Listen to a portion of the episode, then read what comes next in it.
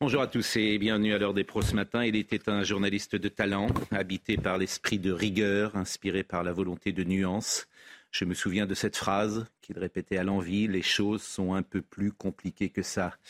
Il était un honnête homme, mais aussi une belle personne que jamais je n'ai pris en flagrant délit de médiocrité.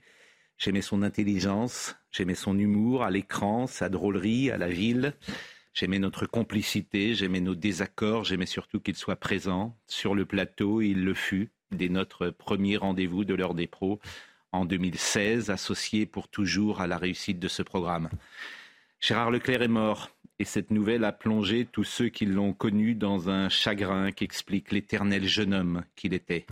Amoureux de la vie et de l'aventure, des voyages et du rugby, de l'histoire de France et des soirées entre amis, il avait 17 ans en 1968. Il gardait de ces années un peu folles le goût de la liberté, les cheveux en bataille, un esprit hippie que le costume et la cravate n'entamaient pas.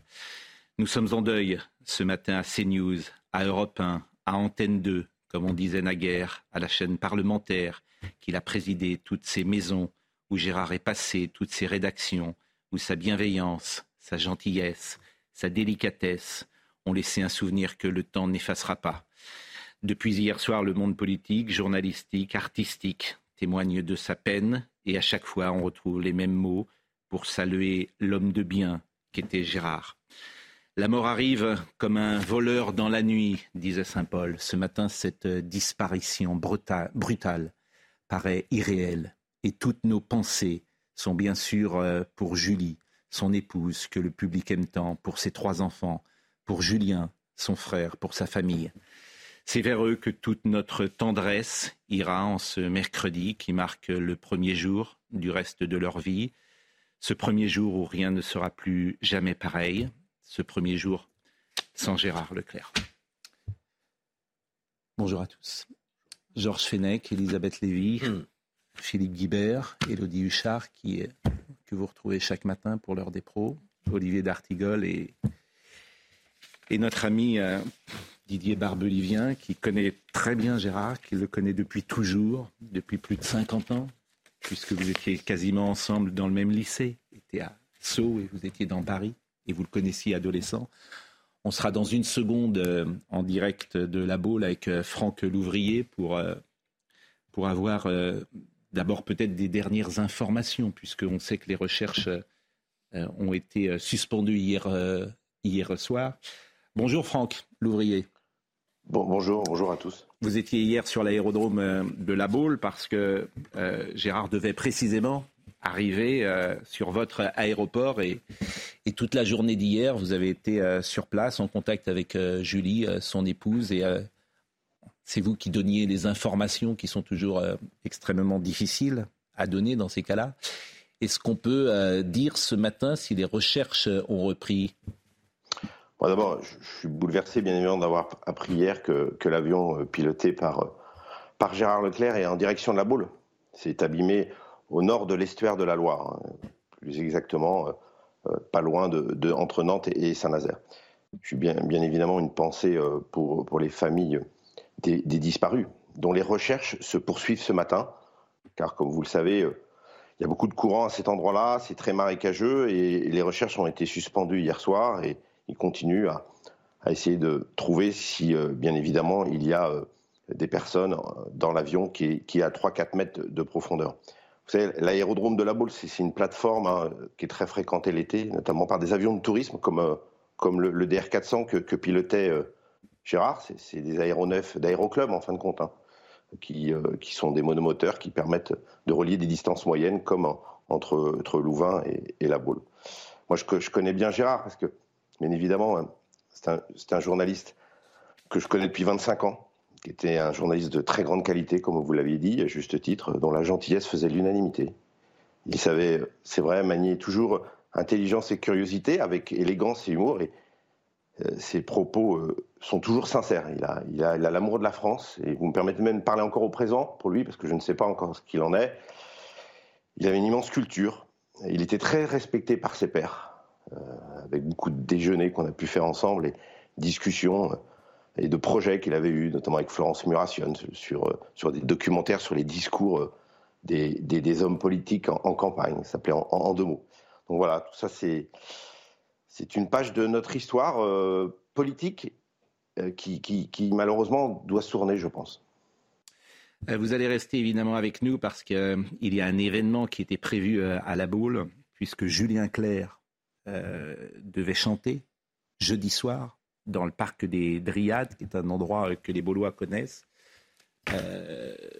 Didier Barbelivien, hier, vous, aviez été, euh, vous avez été en contact avec euh, Julien Clerc et je me demandais s'il euh, chanterait précisément dans 48 heures. Oui, je pense qu'il va chanter parce que pour plusieurs raisons. Je pense que pour ceux qui croient aux forces de l'esprit, il ne faudrait pas que la mort pense qu'on va reculer devant elle.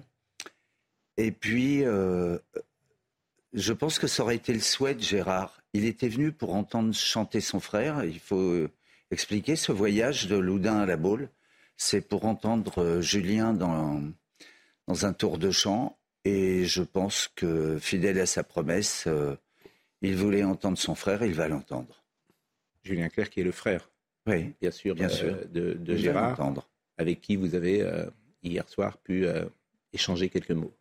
Oui, parce que on se rend compte, c'est dans ces moments-là qu'on se rend compte dans nos vies qu'on ne partage pas que des chansons. On a des sentiments, on a de, l'amour, de l'amitié les uns pour les autres. Et c'est des gens qui, on est une petite famille quand même, euh, même si ça a l'air galvaudé d'employer ces mots-là, on est, euh, on est attentifs les uns aux autres.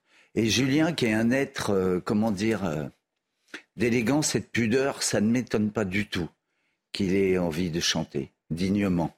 Et sûrement pour son frère aussi. Julien, qui est le frère aîné oui. Hein, de Gérard. Franck Louvrier, c'est un concert qui était prévu depuis très longtemps, qui devait être un événement à, la boule dans ce parc des Dryades en plein air et qui euh, sera euh, chargé évidemment d'une émotion particulière euh, jeudi soir. Oui, c'est un concert qui est organisé depuis déjà plusieurs semaines, si ce n'est plusieurs mois, dans le cadre des, des 100 ans de ce parc des Dryades, qui affiche déjà complet depuis plusieurs semaines. Plus de 1800 personnes seront présentes. Et donc, bon, après, c'est le choix de l'artiste qui voudra ou non faire ce concert. Et bien évidemment, il y a beaucoup d'attentes parce que c'était c'est un événement et, c'est vrai que les circonstances amènent que euh, euh, son frère venait ici et voilà, tout ça fait que c'est très perturbant pour, euh, pour nous tous. Vous allez rester avec nous. Je voudrais qu'on voit beaucoup d'images parce que de, de, Gérard, mais j'ai envie de vous donner la parole parce que vous avez été le témoin parfois de, nos joutes. je disais tout à l'heure à Serge Nedjar que il était, parmi tous les chroniqueurs, peut-être le plus essentiel euh, à, notre émission. Parce que nous avions créé ensemble une complicité, une complicité de désaccord, bien sûr, mais une complicité d'échange. Et euh, la première année, la deuxième année, la troisième année, Gérard était là tout le temps. Il était là d'ailleurs à, côté de moi. Et euh, j'arrivais du sport en 2016 et je commençais donc à animer des émissions euh, de débat de société et politique. Et il m'avait accompagné, il m'avait aidé euh, avec gentillesse, avec bienveillance. Chaque matin, on, va, sera avec Marine Lançon tout à l'heure, mais chaque matin, il arrivait qu'est-ce qu'on fait, comment on le fait, etc. Et j'avais envie de vous entendre, tout simplement, que vous nous disiez euh, votre Gérard Leclerc, Elisabeth. Bah, pour moi, Gérard, il incarnait un peu l'ADN de cette émission et, de, et d'ailleurs même de notre chaîne parce que c'est quelqu'un qui est qui acceptait volontiers, on, était, on avait beaucoup de désaccords, je crois que les téléspectateurs pouvaient le voir, et qui acceptait volontiers la discorde. C'était un débatteur, euh, tout à fait, c'était pas du tout un débatteur gentil, lisse, c'était un débatteur très courtois, mais qui défendait vraiment ses idées, mais qui acceptait la discorde civilisée, qui est, me semble-t-il, le cœur de ce que vous voulez faire euh, ici, Pascal, c'est-à-dire on dispute, on échange des idées, mais évidemment, ça ne dépasse pas la porte de ce studio. Il ne se départissait jamais, pardon, euh, de cette euh, gentillesse dont tout le monde parle. Il était, et il était très drôle. Et j'ajoute que pour moi, c'était aussi une image de la France. Je me rappelle cette émission, il nous a dit qu'il qu'il avait la seule décoration qu'il avait acceptée, c'était le mérite agricole. Et ça m'avait beaucoup touché parce que, bien qu'étant devenu un grand journaliste parisien, il avait gardé cela. Georges. Moi, j'ai croisé euh, dans deux carrières, euh, celle de, celle de Gérard. D'abord, euh, quand il dirigeait le CP, puisqu'il était à l'époque député. Et ce que je peux vous dire vraiment, c'est qu'il faisait le consensus à l'Assemblée nationale. C'était très respecté. Il venait souvent aux quatre colonnes voir comment ça se passait. Donc j'ai connu et apprécié à cette époque-là. Et ici, effectivement, il a participé à vos côtés, Pascal, à l'aventure hein, de, de votre émission que j'ai rejoint moi en 2017. Que vous dire sinon que je l'appréciais beaucoup, sa, ses forces de conviction, sa capacité à vous résister, ce qui n'est pas toujours évident, Pascal, avec beaucoup d'élégance, de, part et d'autre, bien mm. sûr. Et je ne sais pas comment on va continuer. Il va bien falloir continuer, mais qu'est-ce qui va nous manquer C'est terrible. On est sous le choc. Pascal, a le, hmm. on dit que nous étions une petite troupe, un petit théâtre. Et c'est vrai qu'on a pu le mesurer encore cet été, quand on nous parle de l'émission, les gens, qui partagent ou pas nos idées, nos opinions, euh, aiment l'ensemble de cette troupe. Et Gérard avait une place euh, de premier plan, c'était euh, l'un des sociétaires, j'allais dire, les plus capés. Et moi, je vous ai beaucoup observé et j'ai appris de vous deux, de ce duel duo, qu'on pouvait monter dans les tours parfois sur des débats très tumultueux, très rugueux parfois. Et Pascal a cette capacité d'aller nous chercher et que ça puisse se terminer par un éclat de rire et par la table dans le dos. Et, euh, et, on a appris ça de, de on l'a appris, en tout cas on l'a observé avec vous deux, et ça fait un bien fou par rapport à la société telle qu'elle évolue. Mais parce qu'il y avait quelque chose qui n'a pas de prix avec Gérard, c'est qu'on pouvait rire avec lui. Mm. Mm. La, la, vraie frontière avec euh, les uns et les autres, il y a des gens avec qui on peut rire, il y a des gens avec qui on ne peut pas rire. Des gens qui n'ont pas d'humour, qui n'ont pas d'esprit, qui n'ont pas de distance. Et on voit bien le débat public aujourd'hui dans, dans l'état dans lequel il est. Souvent, ce que je reproche aux uns et aux autres, c'est cette absence d'humour et donc d'intelligence. Parce que les gens qui ne savent pas rire ou qui n'ont pas d'humour, généralement, c'est pas les plus intelligents. Et c'était ça qui faisait qu'avec Gérard, on pouvait évidemment on, et on, on, on, verra des extraits. des moments mémorables. oui. voilà. Il aimerait qu'on les. Et eh ben on va, on va en passer d'ailleurs euh, quelques-uns. Euh, mais c'était un homme charmant. Oui, charmant. Ce mot, et vous avez raison, charmant. Deux fois avec lui. Euh, autant il était pugnace sur un plateau, mm. Elisabeth l'a dit, il lâchait rien, avec ses arguments qu'il avait préparés, parce que c'était un bosseur. Oui. Et donc il venait avec ses arguments, avec ses chiffres, et il lâchait rien.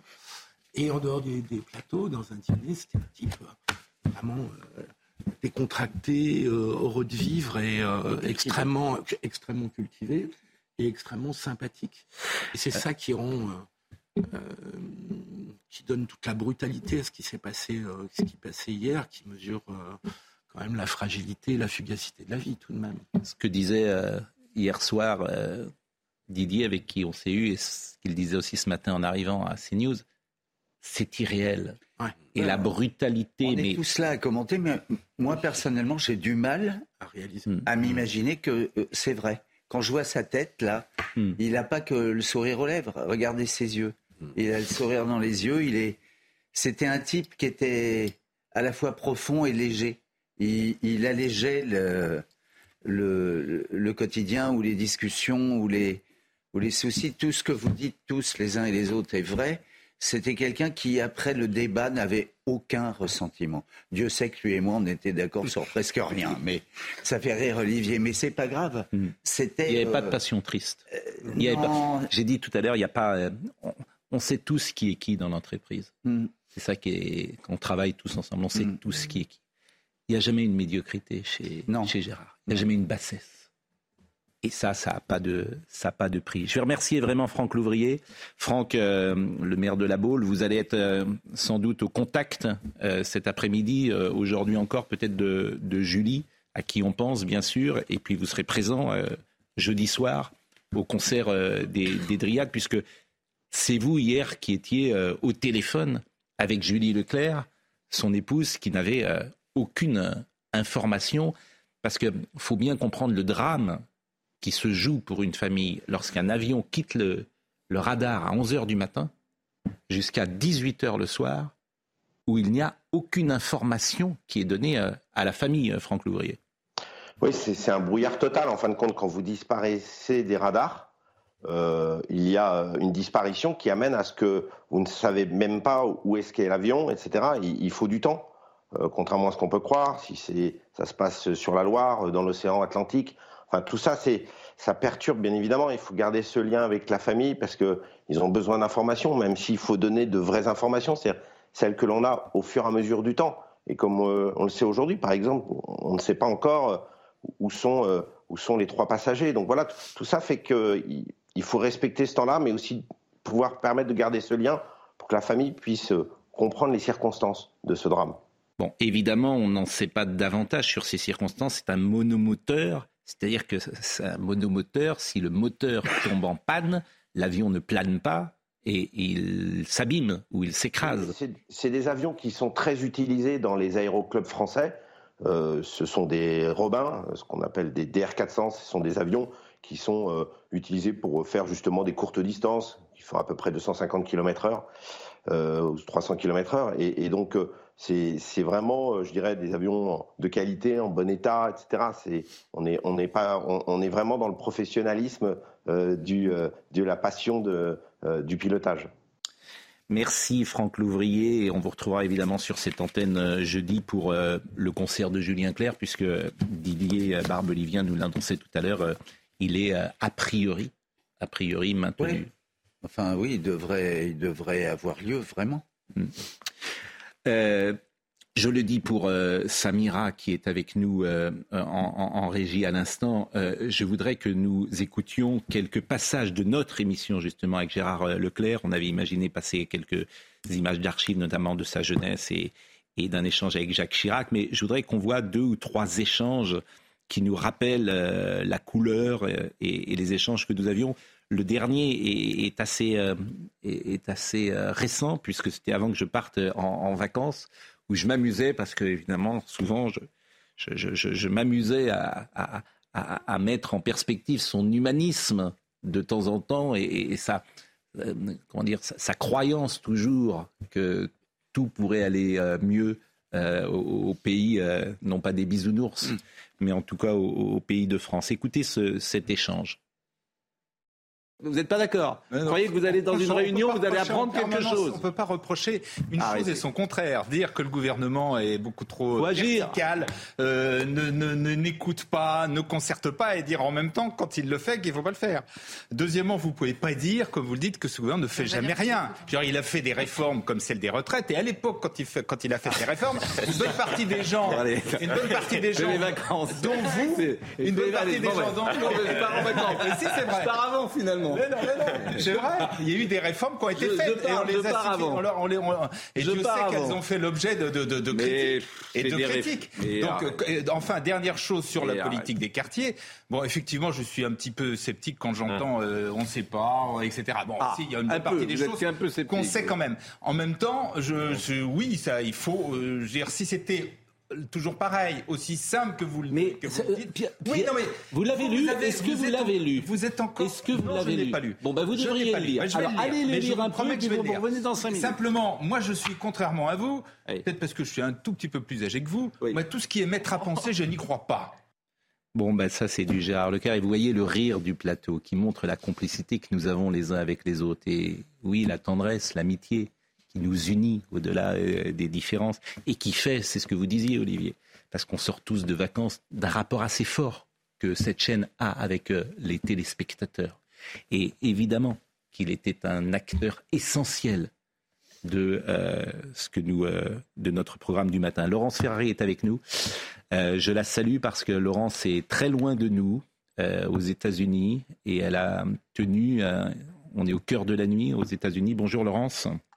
Bonjour Pascal, bonjour à tous. Et vous êtes, euh, on s'est tous appelés bien sûr hier, et vous, êtes euh, comme nous tous euh, ce matin sous le choc. Oui, je suis sous le choc, je suis bouleversée comme euh, chacun d'entre nous parce que c'était un super camarade, vous le savez mieux que nous, Pascal.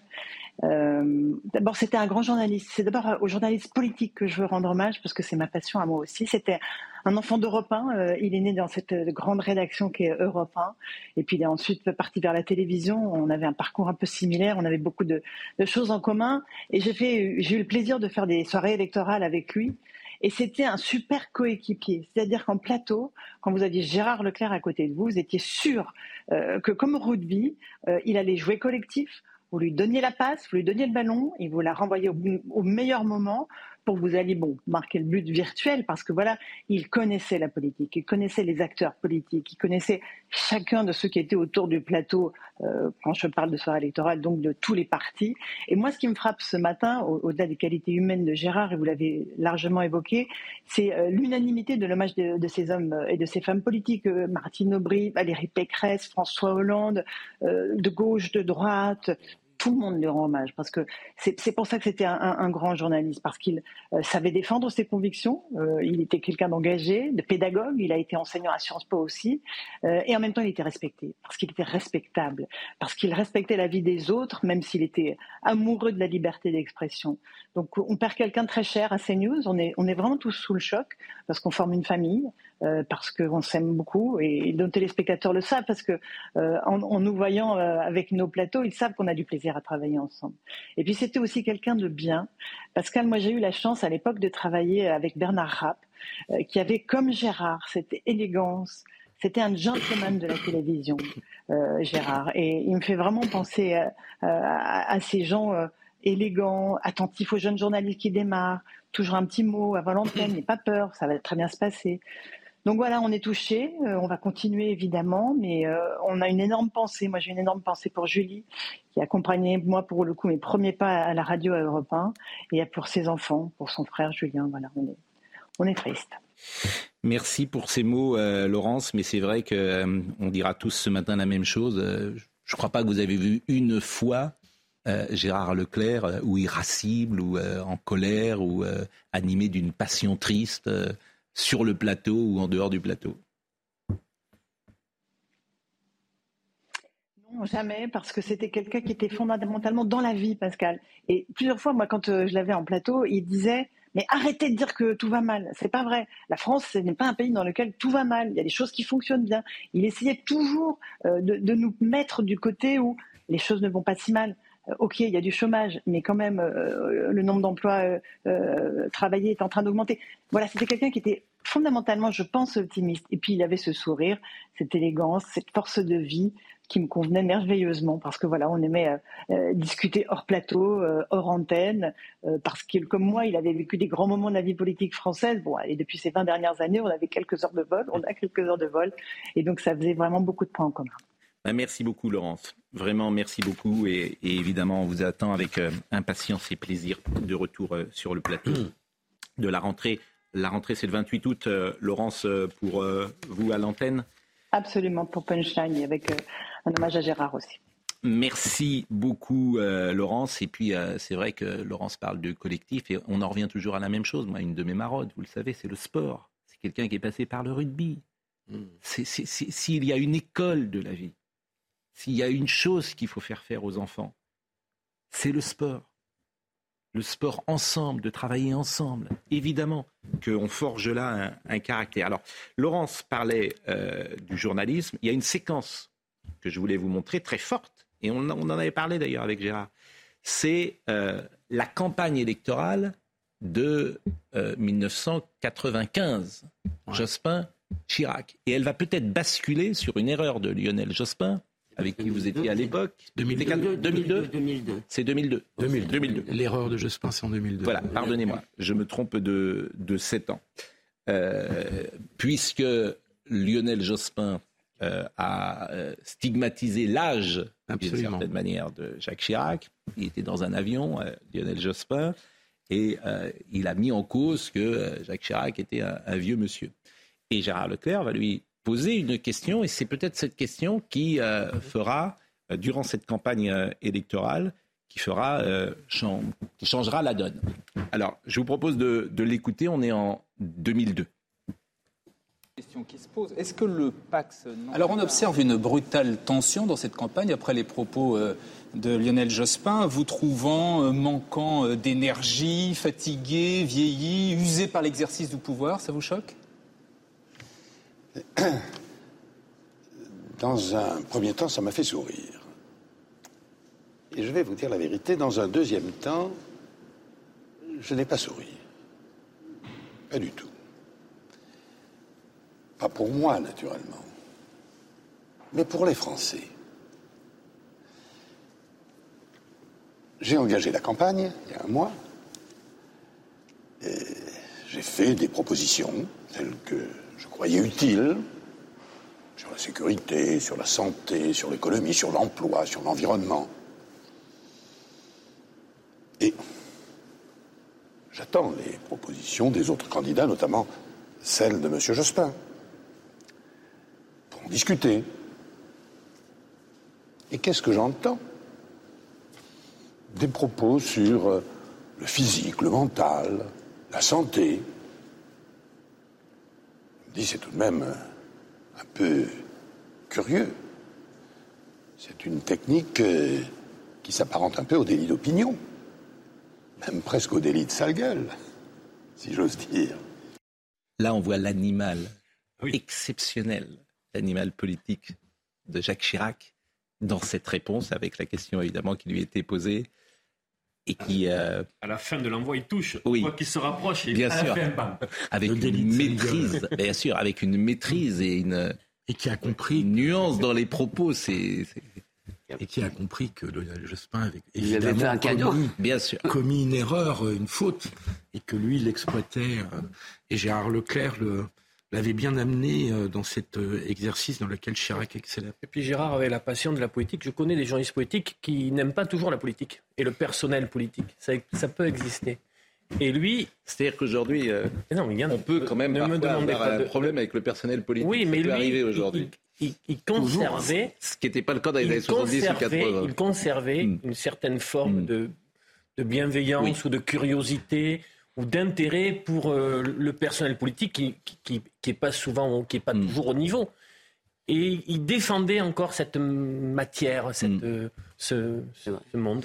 Bon, Romain Desarbres est avec nous et Romain anime la matinale euh, avec sur CNews et Gérard était très présent évidemment dans, la matinale sous forme d'édito le matin. Euh, je salue Romain, mais je vous propose d'abord d'écouter une séquence parce que là aussi, euh, Didier, c'est il est le frère d'une star, ah d'une vraie star. Et évidemment, avec qui il va travailler d'ailleurs dans les années 70, parce qu'il est, euh, il est plus jeune et puis il va l'aider. il sera sur les tournées dans les années 70. Je voudrais qu'on voit un échange, un échange, une séquence de, de Lina. C'est la première fois que euh, Gérard Leclerc apparaît à l'antenne. Et c'est un reportage qui est fait sur Julien Clerc, dans la famille de euh, Julien Clerc. Et vous allez reconnaître le visage de Julien Clerc et vous allez entendre également euh, sa mère.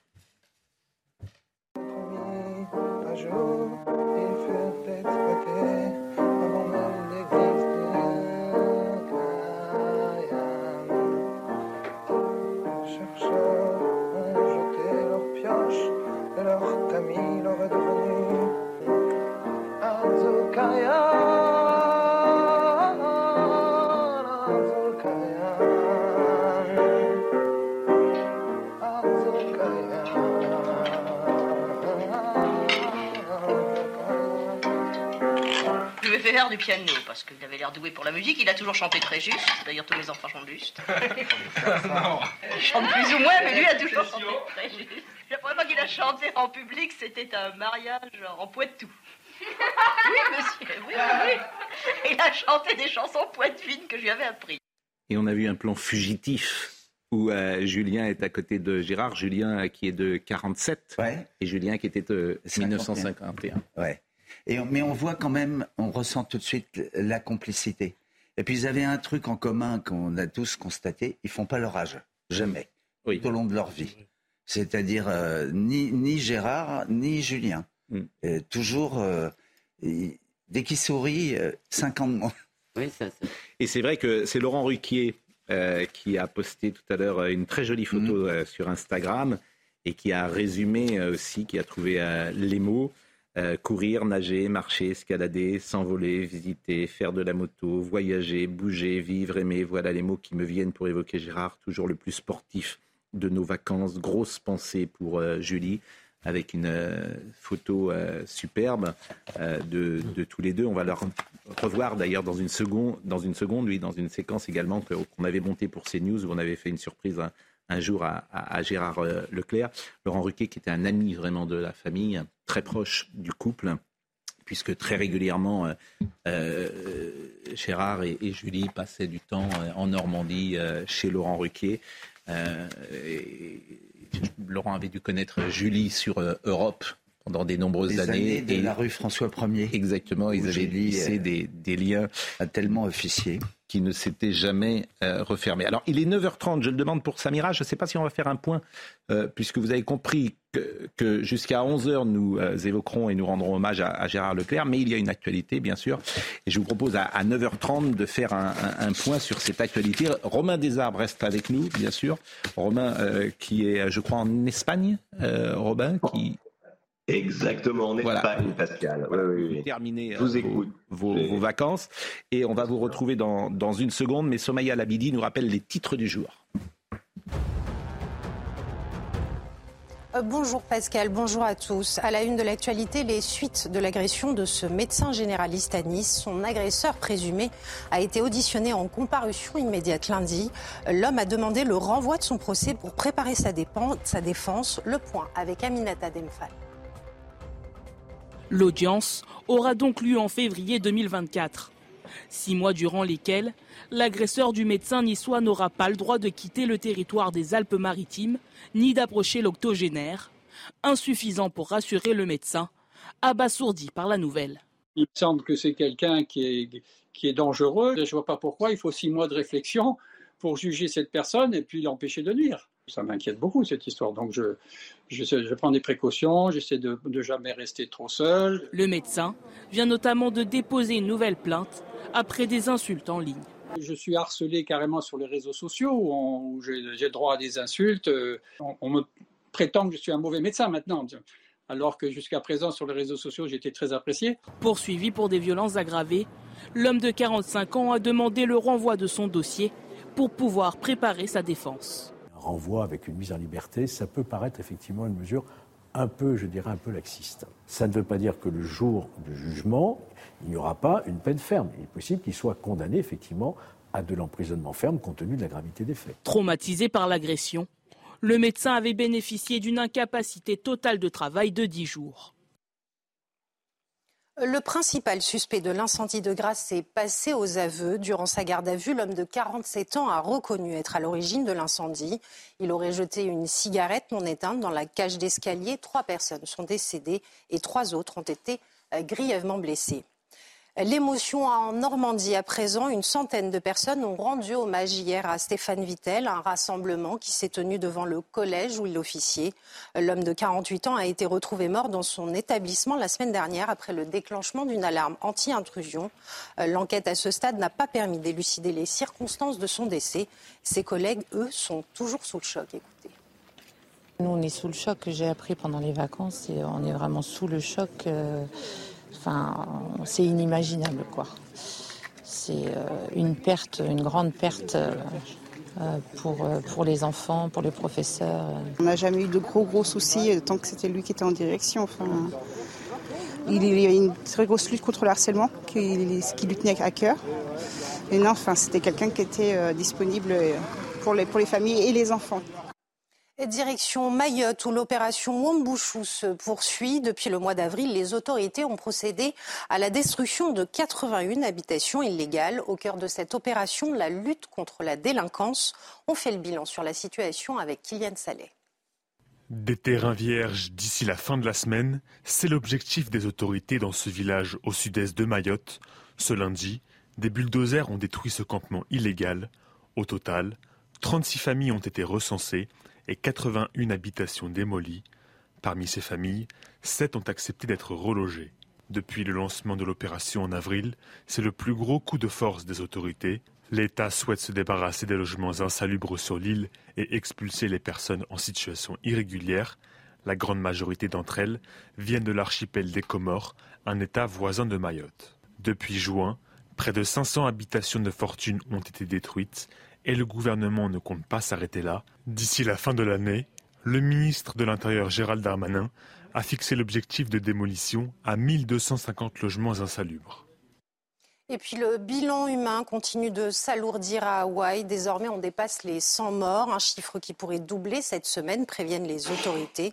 Au total, 1300 disparus ont été recensés dans ces incendies, les plus meurtriers en plus d'un siècle aux États-Unis. Voilà pour l'essentiel de l'actualité à 9h30, Pascal. Merci Somaya. Si vous nous rejoignez un instant, vous le savez, nous rendons hommage à Gérard Leclerc, notre confrère qui a disparu hier. Nous sommes avec Elisabeth Lévy, avec Élodie Huchard, Philippe Guibert, Georges Fenech, Olivier D'Artigol et Didier Barbelivien. Euh, on sera dans une seconde avec Romain Desarbes. On, pense évidemment à Julie euh, Leclerc, son épouse. On pense à ses enfants, à sa famille. Et nous avions monté une séquence surprise il y a quelques mois, quelques années peut-être. Le temps passe si vite, où euh, j'avais fait la surprise à Gérard d'appeler Julie.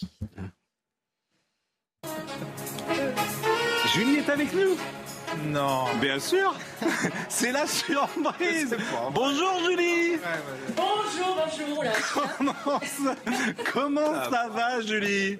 Et calmez-moi là Ah ben vous êtes parfaite, il n'est pas trop difficile à la maison en ce moment Bon, il est infernal Ah bon? Pourquoi? Il me fait faire la cuisine deux fois par jour. Ah bon bah écoutez, c'est... Et ça, c'est pas possible. Bon, et, et alors vous, vous êtes en télétravail avec Europe 1 voilà, je suis en radio-travail, je suis chez moi. Et on a tous une ligne, en fait, toute l'antenne de repas. On est chacun chez soi et ça fonctionne remarquablement bien. Et vous êtes une spectatrice évidemment attentive à nos émissions le matin bah oui, tous les matins, je vous regarde. Bon, bah on voulait vous faire un petit euh, coucou. Et, euh, c'est gentil, merci. Et, c'est très rapide. Salut à tout monde. Vous avez quelque chose à dire à Julie, peut-être euh... J'aurai tout le week-end pour lui dire. Ça, c'est l'humour de. C'est l'humour de, de, Gérard. C'était pendant le Covid, manifestement, 10 avril 2020. Euh, Jacques Sanchez, qui est à l'écoute de l'émission et qui euh, nous a aidé à la programmation, bien sûr, euh, de ce programme, me précise que j'ai dit que Gérard était de 51. Effectivement, Gérard est de euh, Gérard est de 51 et Julien de 47. Et j'ai dit, paraît-il, le contraire tout à l'heure. Vous avez inversé, oui. Ah ouais? Donc, euh, Julien est, bien de, de 47. Romain Desarbres. Romain qui euh, donc présente la matinale depuis de nombreuses années sur CNews et qui chaque matin avec Gérard Leclerc. Alors, il était dans un rôle différent de l'heure des pros, puisque là, c'était un, un, éditorial, et là, vous ne, vous ne le coupiez pas forcément. Vous ne l'interrompiez pas, comme j'ai trop l'habitude de, le faire avec mes invités, cher Romain. Je le coupais probablement moins que vous, effectivement. Je coupais Gérard, euh, effectivement, euh, moins que vous, mais ça a été, euh, et c'est pour ça que merci de m'inviter, Pascal, ce matin, et c'est pour ça que je voulais être avec vous ce matin dans la, dans la famille CNews. pour rendre hommage à, Gérard Leclerc, ça a été un immense plaisir de, de travailler avec Gérard tous les matins dans la matinale pendant, pendant plus de trois ans. Et c'est quelqu'un qui était extrêmement élégant. C'est quelqu'un, moi, c'est ça qui m'a frappé. Il était intelligent, il avait l'élégance des gens, des gens intelligents qui vous écrasent pas de ce qu'ils savent, mais qui vous, qui vous le disent. Euh, et d'ailleurs, quand j'étais à l'antenne, c'est extrêmement confortable de travailler avec euh, euh, des journalistes comme ça, parce que Gérard pouvait être interrogé sur tout. Parfois, il y a des questions de timing dans les émissions. Et, et, Gérard, on pouvait l'interroger sur, n'importe quelle information, qu'elle est au-delà, bien au-delà de la politique, et puis, et puis sur, tous les sujets de la vie, il savait des choses. Donc ça, c'était extrêmement, extrêmement agréable. Il était élégant parce qu'il tous les matins il était euh, de bonne humeur, euh, d'égale humeur, ce qui est pas donné à tout le monde. Et ça, ça a été euh, pour ça un, plaisir. Tout, tout, le monde, il y a une unanimité, évidemment, dans l'équipe, dans tous ceux qui, travaillaient à la matinale, au début avec Lélie Mathias, et puis ensuite avec tout, tout, le reste de l'équipe. ça a été un, bonheur de, travailler avec Gérard quand on s'est parlé euh, hier après-midi, euh, Pascal, c'est vous qui m'avez alerté. Bon, euh, et, vous étiez extrêmement triste, je l'étais. On s'est évidemment beaucoup tous appelés entre, entre journalistes de, de CNews. énormément de tristesse. journaliste voilà élégant, sympathique, attentionné, qui, qui parlait de qui parlait de tout. Moi j'aimais bien parfois lui demander lui demander conseil, quelqu'un d'expérience qui a, qui a qui a, couvert une, grande partie de la, vie politique. Euh, je pense que comme vous, euh, comme nous tous et tous les téléspectateurs de, de CNews, on est tous très très très très tristes ce matin. Ben merci, merci Romain de cet hommage. Euh, vous êtes à l'antenne, je crois, dès lundi pour la reprise de votre marathon. pour la matinale. De votre marathon. Dès, lundi 21 pour la matinale. Avec Chana Lousteau pour une nouvelle saison. C'est la quantième euh, saison. C'est la quantième saison pour vous, Romain euh, À l'antenne de la matinale. ça doit être la, ça doit être la septième, depuis la septième saison. Bah écoutez, euh, pour le plus grand plaisir de tous. Merci beaucoup, Merci, Romain. Et on pense très fort à, Gérard, évidemment. Elodie, il y a beaucoup de réactions. Hein, beaucoup de réactions politiques. Il y a beaucoup de réactions. Alors évidemment, j'ai cité tout à l'heure Laurent Ruquier. Laurence Ferrari, et, qu'on a eu tout à l'heure, qui effectivement avait euh, tweeté également euh, dès hier, Christine Kelly, euh, comme un coup direct porté au cœur, a écrit Christine, Gérard s'est envolé, a mis au CNews, a mis à CNews et, et au Presse Club avec ses réunions entrecoupées de fou rire et de professionnalisme. Je garderai son sourire puissant de penser à sa famille euh, le voici, euh, le tweet de Christine Kelly, notre ami Jacques Vendroux. Il y a des nouvelles qu'on a du mal à croire. La disparition si brutale de Gérard Leclerc nous assomme. Je suis triste, j'aimais beaucoup Gérard, je m'associe à la peine des équipes de CNews et d'Europe 1. Mes pensées se portent vers la famille, notre ami Jean-Marc Morandini, bien sûr. Jusqu'au dernier moment, on a voulu croire que Gérard allait pouvoir s'en sortir, mais la réalité nous a rattrapés une fois de plus avec ce terrible accident qui a fait au total euh, trois victimes, outre ses qualités journalistiques. C'est un homme d'une gentillesse absolue avec qui nous avons passé un week-end formidable il y a quelques années en faisant le tour des caves de sa région, drôle, cultivé, intelligent, pensé, ému pour Julie, sa femme et ses trois enfants.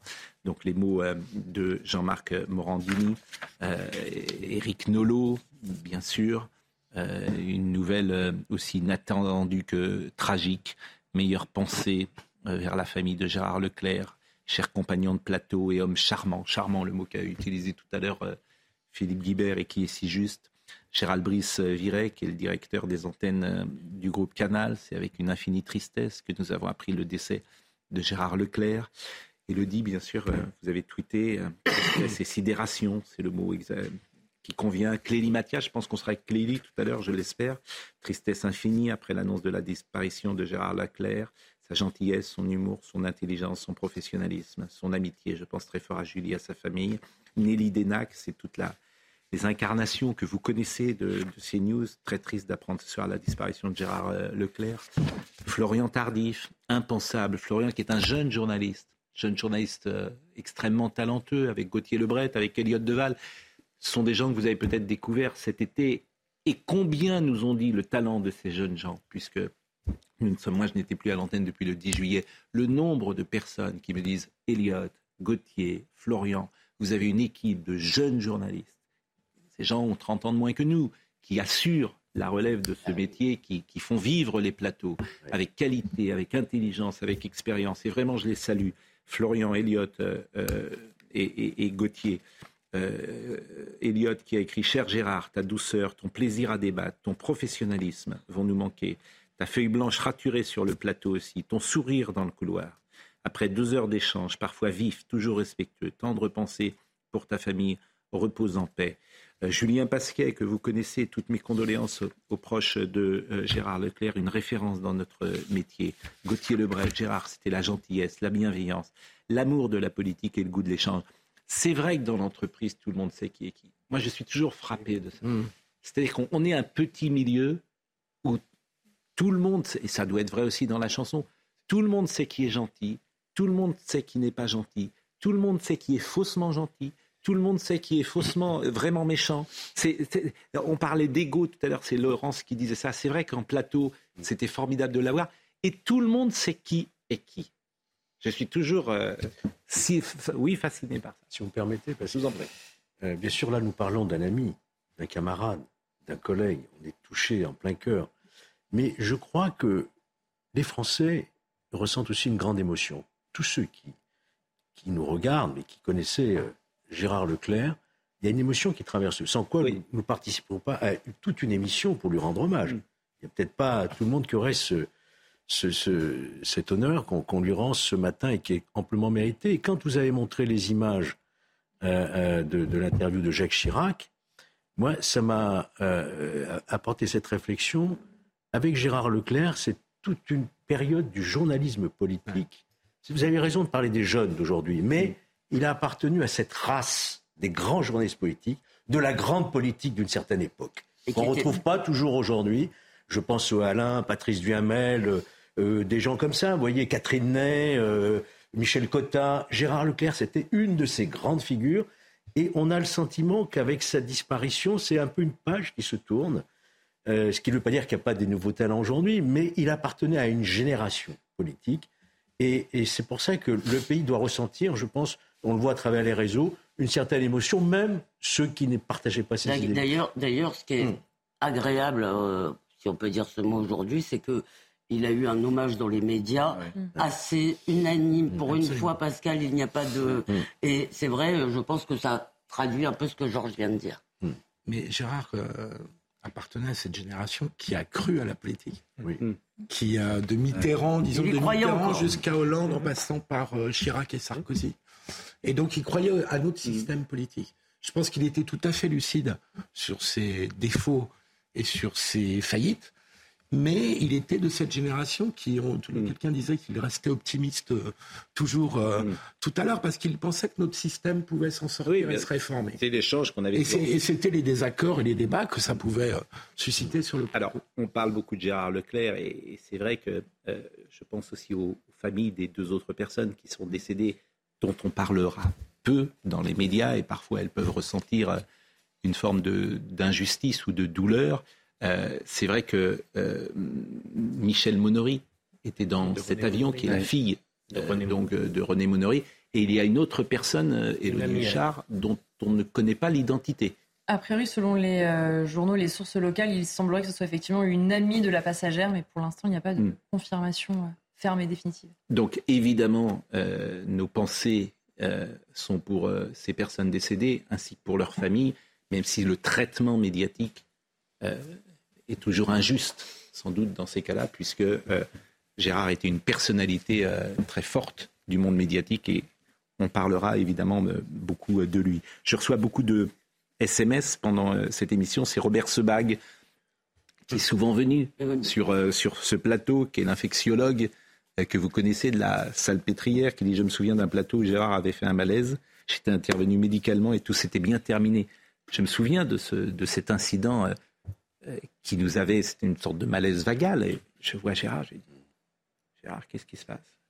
Et euh, Robert Sebag était euh, intervenu. Je suis très triste de cette disparition, dit-il. Il avait réagi avec élégance à mon égard, me couvrant de remerciements. C'est juste un petit témoignage pour saluer cet homme bon, dit Robert Sebag. Alors, ceux qui nous écoutent, peut-être, disent-ils, voilà, quelqu'un est mort, il est paré de toutes les qualités. Non, euh, il n'avait pas toutes, euh, sans doute, les, qualités euh, du monde, bien sûr, mais il était bon et, c'est ça qui touche à la fois le public et qui touche les gens avec lesquels on, on, travaille. Et très intègre aussi dans sa façon de défendre ses idées. Je, tout à l'heure, euh, Olivier a parlé de sa capacité à vous résister. Parfois, c'était à nous résister, hmm. à défendre son point de vue contre.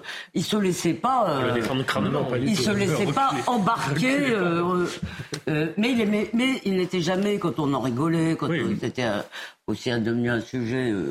Et il aimait beaucoup ça.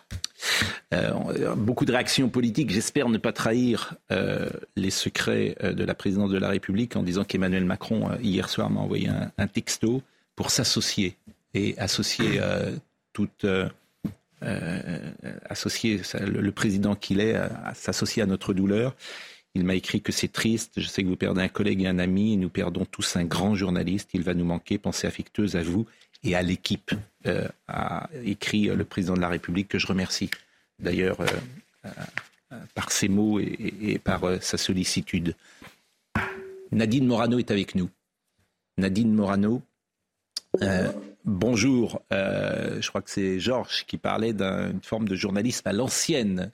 Vous qui avez travaillé depuis de nombreuses années avec les journalistes politiques, est-ce que vous avez des souvenirs d'interviews avec euh, Gérard. Bonjour Nadine. Bonjour, bah, depuis plus de 20 ans en fait, euh, et, je me retrouvais dans les propos que, tenait Georges, euh, à la fois sur, sur France 2, Antenne 2 de l'époque, ensuite la chaîne parlementaire, puisque quand nous étions députés, évidemment, il dirigeait la, la, chaîne parlementaire, et c'est pas pour rien si en fait, dans les témoignages qui sont rendus aujourd'hui, Gérard Leclerc fait l'unanimité. D'abord par son professionnalisme et par le respect qu'il avait de la liberté des opinions de tous. Il respectait les élus, il respectait les institutions et donc euh, euh, dans ses interviews, euh, on, se sentait à la fois rassuré parce que on y allait avec nos, analyses, nos opinions et lui faisait son job de journaliste dans le respect. Et, ça c'est quelque chose en fait qui souvent peut arriver à, nous manquer. Gérard était quelqu'un qui n'avait aucun sectarisme. Euh, il était respectueux de tous. Et, euh, moi, je me rappelle, de, je, relisais les textos qu'on s'envoyait. Et euh, il y a quelques années, d'ailleurs, j'étais, il m'avait invité à la matinale. Et, quelques heures après, RTL m'appelle pour m'inviter aussi à la matinale. Alors j'appelle Gérard, je lui dis est-ce que vous pensez qu'on peut décaler? Il me dit bah non. Puis moi je voulais vraiment que vous soyez là. Bah, j'ai tenu parole parce que envers Gérard Leclerc, on tient parole. c'est quelqu'un qui était sympathique, charmant, euh, un journaliste agréable euh, et, tout ce que vous décrivez, en fait, c'est ce que j'ai ressenti. C'était une belle personne. Euh, et, je pense à Julie, que j'ai connue aussi sur Europe 1, à ses enfants, avec beaucoup de, tristesse, évidemment, à, aux familles de, ceux qui, qui sont disparus avec lui, hélas. Et, et, aussi à Julien, que je suis allée voir chanter à Vitel. Didier Barbelivien le sait, je lui avais dit à quel point j'étais heureuse de ce concert. Je sais que pour Julien, ça va être euh, un exercice sans doute euh, très difficile, mais je sais aussi à quel point Gérard Leclerc euh, aimait son frère, aimait le talent de son frère et, le, voir et l'entendre chanter. Donc pour moi, c'est un choc, c'est une tristesse. Et puis cette liberté d'expression, il l'a exprimée et cette liberté d'opinion, il l'a respectée sur ces news. Alors moi, je me réjouis que tout le monde aujourd'hui vende ses grandes qualités. Je pense que beaucoup devraient en prendre aussi exemple. Euh, parce que c'est quelqu'un qui pouvait être en contradiction. J'ai été en contradiction avec lui, j'ai débattu avec lui, euh, on n'était pas d'accord, mais on était dans le débat. Et c'est ce qui fait la richesse de la démocratie de la France. Et je crois que euh, aujourd'hui, Gérard Leclerc va beaucoup nous manquer à travers l'exemple qu'il représentait sur cette liberté d'opinion. Mais merci là aussi pour vos mots, Danine, mais Morano, mais ce que vous dites est, juste, bien sûr. Vous aussi, Pascal, parce que je sais que sur CNews, à l'heure des pros, à laquelle j'ai souvent participé, mmh. et et à laquelle j'ai plaisir à participer justement parce qu'il y a cette tonicité de débat.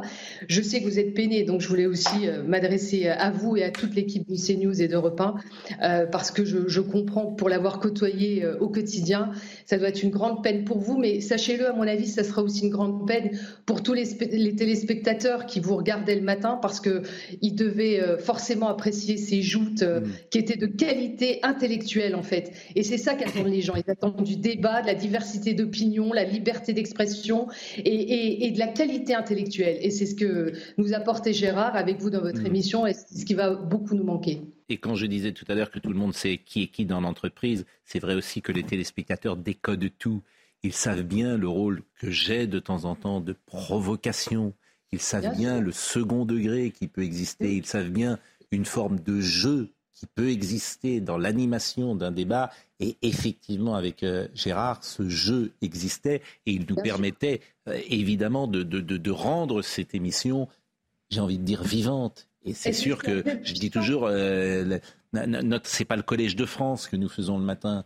Euh, nous n'avons pas cette prétention. C'est une émission d'humeur. C'est une émission qui permet le, le, dialogue, le débat, comme vous le dites, avec aussi du sourire, avec aussi de la dérision et avec aussi, je l'espère, en tout cas de la distance et de l'humour.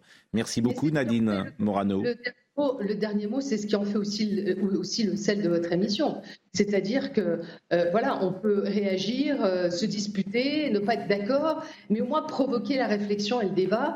Et je pense que tous ceux qui viennent participer à cette émission avec vous, ou tous ceux qui la regardent, attendent justement euh, cette énergie, cette provocation sur le débat, qu'on soit ou pas d'accord.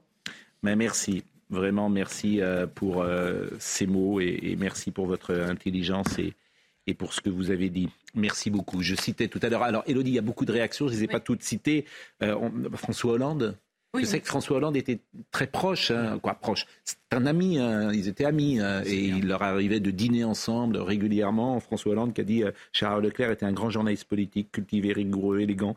Il aimait le débat et la controverse, tout en respectant la vérité des faits. Je pense à nos interviews, j'entends encore ses analyses et je mesure le talent que la presse vient de perdre. Pensez pour sa famille et ses proches. Oui, il y a beaucoup effectivement de réactions politiques et Laurence Ferrari le disait euh, tout à l'heure, tout parti euh, confondu. On a notamment pour l'exécutif Clément Beaune qui s'est exprimé, le ministre des Transports, pensait attrister pour un grand journaliste politique qui accompagnait nos vies de citoyens depuis un certain nombre de ministres ou anciens ministres évidemment ont pris euh, la parole. Le patron du Rassemblement national également s'est exprimé sur Twitter pour dire ceci. Ému d'apprendre la disparition de Gérard Leclerc, visage de CNews, j'en garderai le souvenir d'un homme bienveillant et d'un journaliste passionné. Toutes nos pensées vont vers sa famille et ses proches, ainsi que vers ceux euh, de ses deux compagnons de vol victimes de ce drame. La réaction également d'Éric Zemmour qui dit apprendre avec tristesse la disparition de Gérard Leclerc dans un accident d'avion. Il aimait le débat, le sectarisme et était de ceux qui avaient eu le courage de faire partie de l'aventure de CNews dès le début.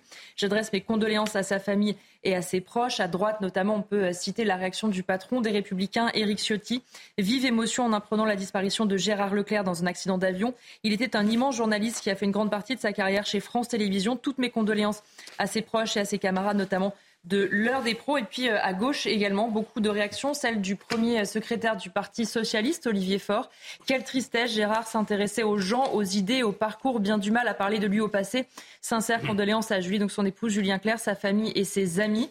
Une réaction aussi d'Alexis Corbière qui mentionne sa passion pour le sport et le rugby. Très très triste nouvelle. Gérard Leclerc était un homme respectable et toujours chaleureux, ex-président de LCP, passionné de rugby, mais aussi défenseur des révolutionnaires de 89 et 93 et joueur de rugby. La réaction aussi euh, de Fabien Roussel pour le Parti communiste. Triste et ému d'apprendre la disparition de Gérard Leclerc, journaliste du service public à la tête de la chaîne parlementaire, puis sur CNews. Il était un, village, un visage familier du petit écran. Nos pensées à Julie, son épouse, à ses enfants et aux proches. Il y a beaucoup de réactions comme ça, beaucoup de réactions aussi euh, du monde des médias, la patronne par exemple de France Télévisions ou euh, du groupe TF1 et LCI. Ils ont tous aussi réagi évidemment sur les réseaux sociaux.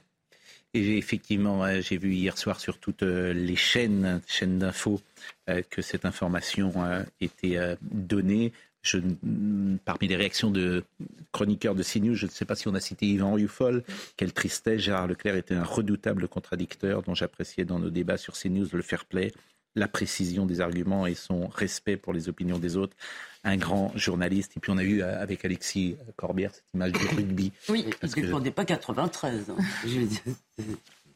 Euh, non, parce qu'il défendait les révolutionnaires de 89, c'est vrai, mais je ne me rappelle pas avoir entendu Gérard défendre la terreur. Hein. Non, non, mais c'était. Je tiens quand même. D'ailleurs, puisque vous parlez euh, d'ouvrages, on pourrait citer les, livres hein, qu'il a écrits, euh, Gérard, et notamment des livres d'histoire, puisque c'était euh, disons-le, euh, sa, passion. Ils ont traversé le siècle, c'est un de ses premiers bouquins, 94. Il y avait euh, une élection imperdable, l'architecte et l'horloger, la guerre des deux roses, Jospin, l'énigme du conquérant.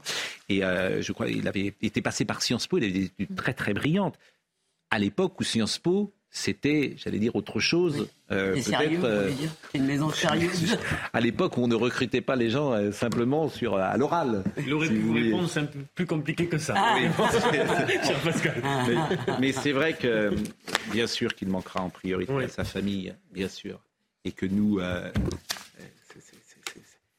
il nous manquera aussi professionnellement. Mais, mais c'est vrai que à cette émission, il était essentiel.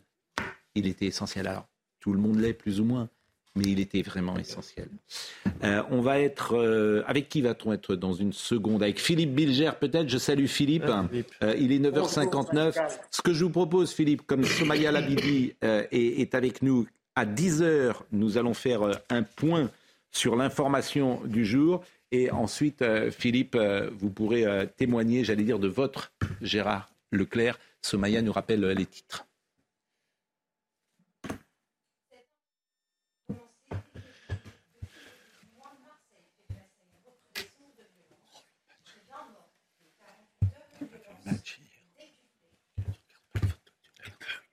Ah, le micro de Somaya, me dit-on, euh, ne marche euh, pas. Philippe Bilger. Philippe. Bonjour Pascal. Votre, euh, votre sentiment ce matin? Ah ben, quand j'ai appris évidemment la mort de Gérard Leclerc hier, j'ai été comme nous tous effondré. Et au fond, j'ai pensé le caractériser par euh, l'expression suivante. Pour moi, c'était un être d'une gentillesse inflexible. J'entends par là que la gentillesse, et vous l'avez dit vous-même, Pascal, était indéniable. Une bienveillance, une attention à autrui, une écoute, une amabilité.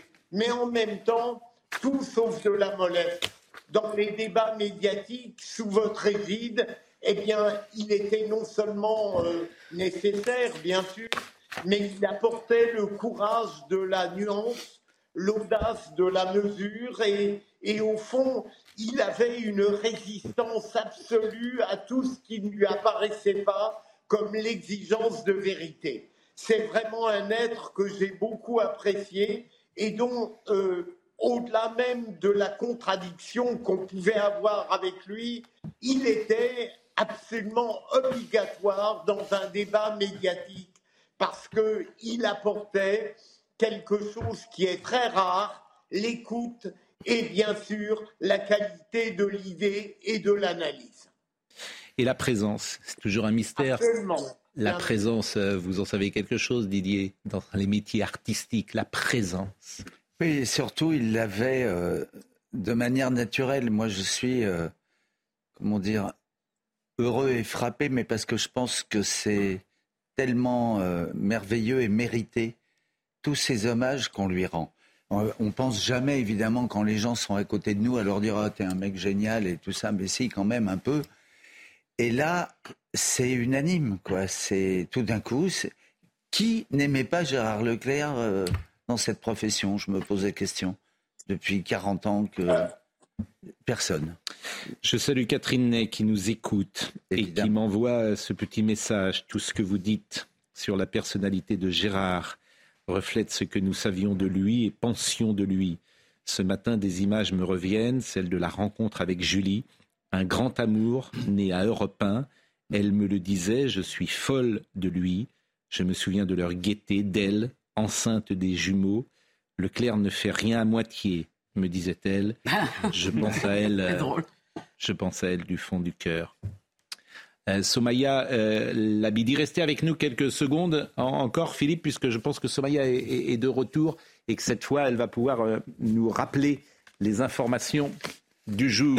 Somaya, c'est à vous. Pascal, cette information, pour commencer, depuis le début du mois, Marseille fait face à une recrudescence de violence. Près d'un mort toutes les 48 heures, une violence décuplée par l'usage quasi systématique des armes à feu. Le récit de Sarah Fenzari.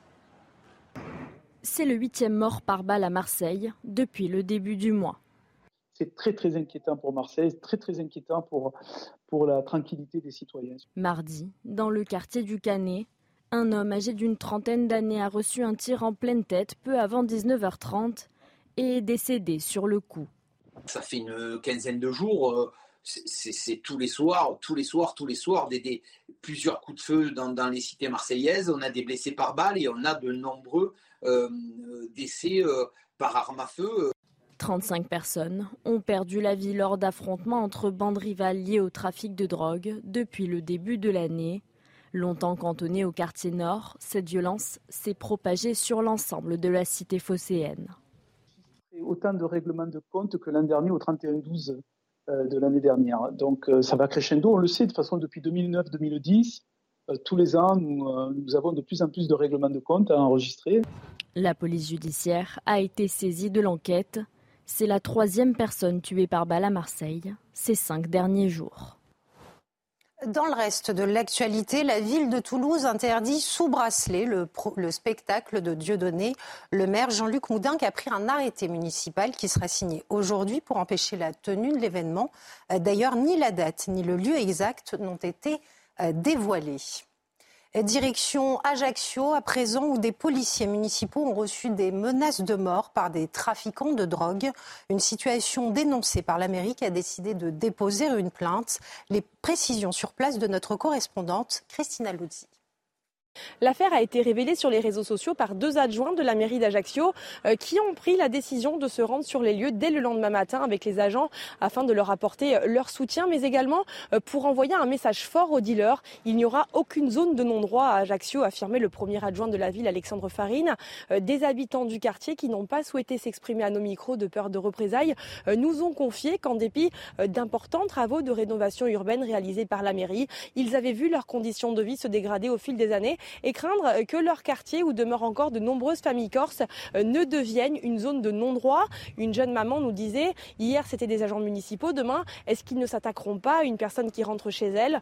Euh, Le quartier est pour le moins euh, familier des problèmes liés au trafic de drogue. En novembre dernier, le procureur de la République, Nicolas Sett, annonçait le démantèlement d'un point de deal dans ce secteur de la ville, un trafic qualifié de véritable stand à ciel ouvert alimentant tout le bassin ajaxien et estimé à près d'un demi-million d'euros. Euh, durant quelques semaines, les agents de la propreté urbaine euh, seront accompagnés par la police municipale lors de leur tournée matinale. Au cœur de l'actualité internationale, la situation au Niger. Plusieurs pays ont appelé à une résolution pacifique de la crise avant une réunion militaire euh, ouest-africaine. C'est le cas des États-Unis qui continuent de croire à la résolution du conflit par la voie diplomatique.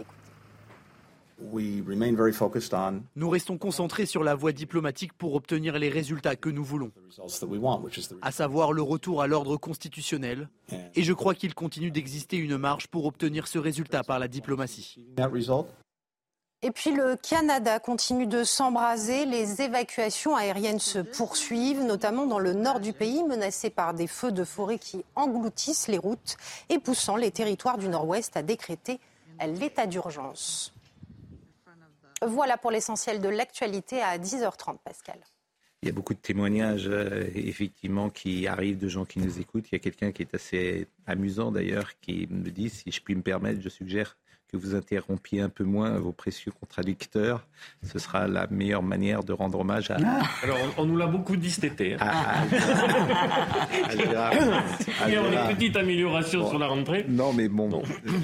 Euh, je salue Nicole Calfan qui était venue sur ce plateau, qui est la comédienne magnifique que vous connaissez et qui euh, nous écoute et qui euh, salue effectivement la mémoire de Gérard Leclerc. Et puis je salue le monde du sport aussi à travers Véronique Derzakarian, épouse de Michel Derzakarian, qui nous dit Je tenais à vous faire part de ma profonde tristesse de voir disparaître Gérard Leclerc. Il nous manquera énormément et vos échanges parfois vifs, mais tellement plein de tendresse et d'amitié également. J'adorais commencer ma journée en vous écoutant. Il était un homme passionné, passionnant, courage à son épouse et ses enfants. Pensez également à votre équipe, à qui il va cruellement euh, manquer. Bien, merci euh, pour ces mots, Véronique Derzakarian et amitié à Michel Derzakarian, bien sûr. Euh, je vous propose de voir peut-être deux ou trois séquences. On sera avec Clélie Mathias dans une seconde. Deux ou trois séquences de notre émission, parce qu'il se passe parfois certaines choses légères, comme ce portable qui sonne un jour. Il n'empêche que c'est vrai que beaucoup de maires. Oh, pardon, qu'est-ce qui se passe Il n'empêche que beaucoup de voilà, et c'est l'occasion de revoir euh, sur le plateau aussi Yvan Rioufol. Il y a une autre séquence également, euh, puisque euh, c'était dernièrement le collège. Valérie Pécresse avait choisi Angela Davis. Ah oui. Bon. Ce qui m'avait un poil irrité, disons-le, parce que je, me disais, j'ai rien contre Angela Davis, mais il y a peut-être bon d'autres noms possibles. Pourquoi pas un collège Didier Barbelivien Ça viendra. on a le droit d'avoir des choses contre Angela Davis. Exactement.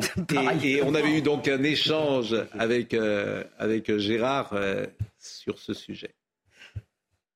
Donc le, conseil d'administration du lycée évidemment, c'est Rosa Parks ou Angela Davis. Non, mais c'est hallucinant. je ne sais pas pourquoi vous me regardez en disant. Mais non, mais je vous regarde parce que je trouve ça, en fait, je trouve que c'est tellement l'inversion. En fait, je, trouve que de quel côté que je me tourne, ce pays est fou. Je suis plutôt. On va terminer dans un hôpital psychiatrique pour des raisons que je n'arrive même pas. Je vous assure, je n'arrive même pas à comprendre qu'est-ce qui peut passer. Reste calme, je ne défends pas ni le nom d'Angela Davis. T'as des milliers de Français que tu peux honorer vais même vous dire, donner une autre. vous donner une autre. J'habite dans le 17e arrondissement. Léon le Gauthier. Grand 17e arrondissement, il a appelé Martin Luther King. C'est très bien, Martin Luther King. Mais pourquoi pas Gaston Bonnerville Pourquoi hmm. pas euh, Joséphine Baker Pourquoi pas Si on veut des gens de la diversité, il y en a plein dans notre pays. Là, vous avez mille fois raison. L'américanisation. Là où vous avez mille fois raison, c'est que le nom qui s'impose aujourd'hui, ce devrait être celui de Samuel Paty. Bon, là, euh, tellement juste. oui, quand je vous dis qu'il va tellement nous manquer, euh, la complicité, elle est où la complicité? C'est quand C'est lui qui la déclenche. Oui. Quand il dit je vois pas pourquoi vous me regardez. Et il déclenche cette complicité, bien sûr, parce que c'est ce qui permet de faire vivre ensuite euh, cet échange avec, euh, je l'espère, là aussi un peu d'humour et, de, et de distance.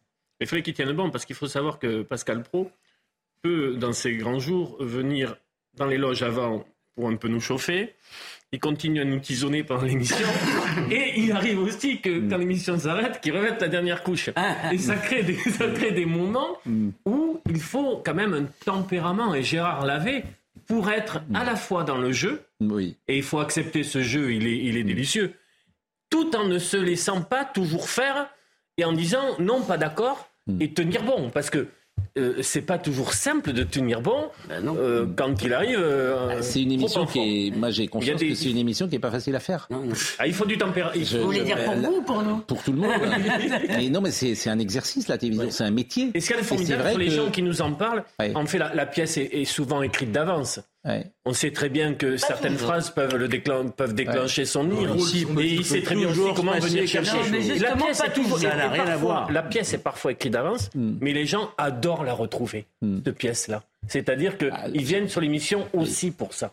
mais par exemple, avec Gérard, on avait des sujets récurrents, le nucléaire. Vous vous rappelez comment on s'est disputé sur la destruction du nucléaire bien sûr. Comment c'est vrai hein, Émission après émission, c'était un bon sujet. Je me souviens bien sur le nucléaire. Bien sûr avec cette phrase magnifique, euh, les choses sont beaucoup plus compliquées. Et la vérité, c'est qu'il a raison. Mais oui, bien sûr. Et bien sûr que les choses sont toujours plus compliquées que moi-même. Je joue parfois à être binaire et caricatural, mais je sais bien. Et c'est pour ça qu'il était essentiel à notre dialogue.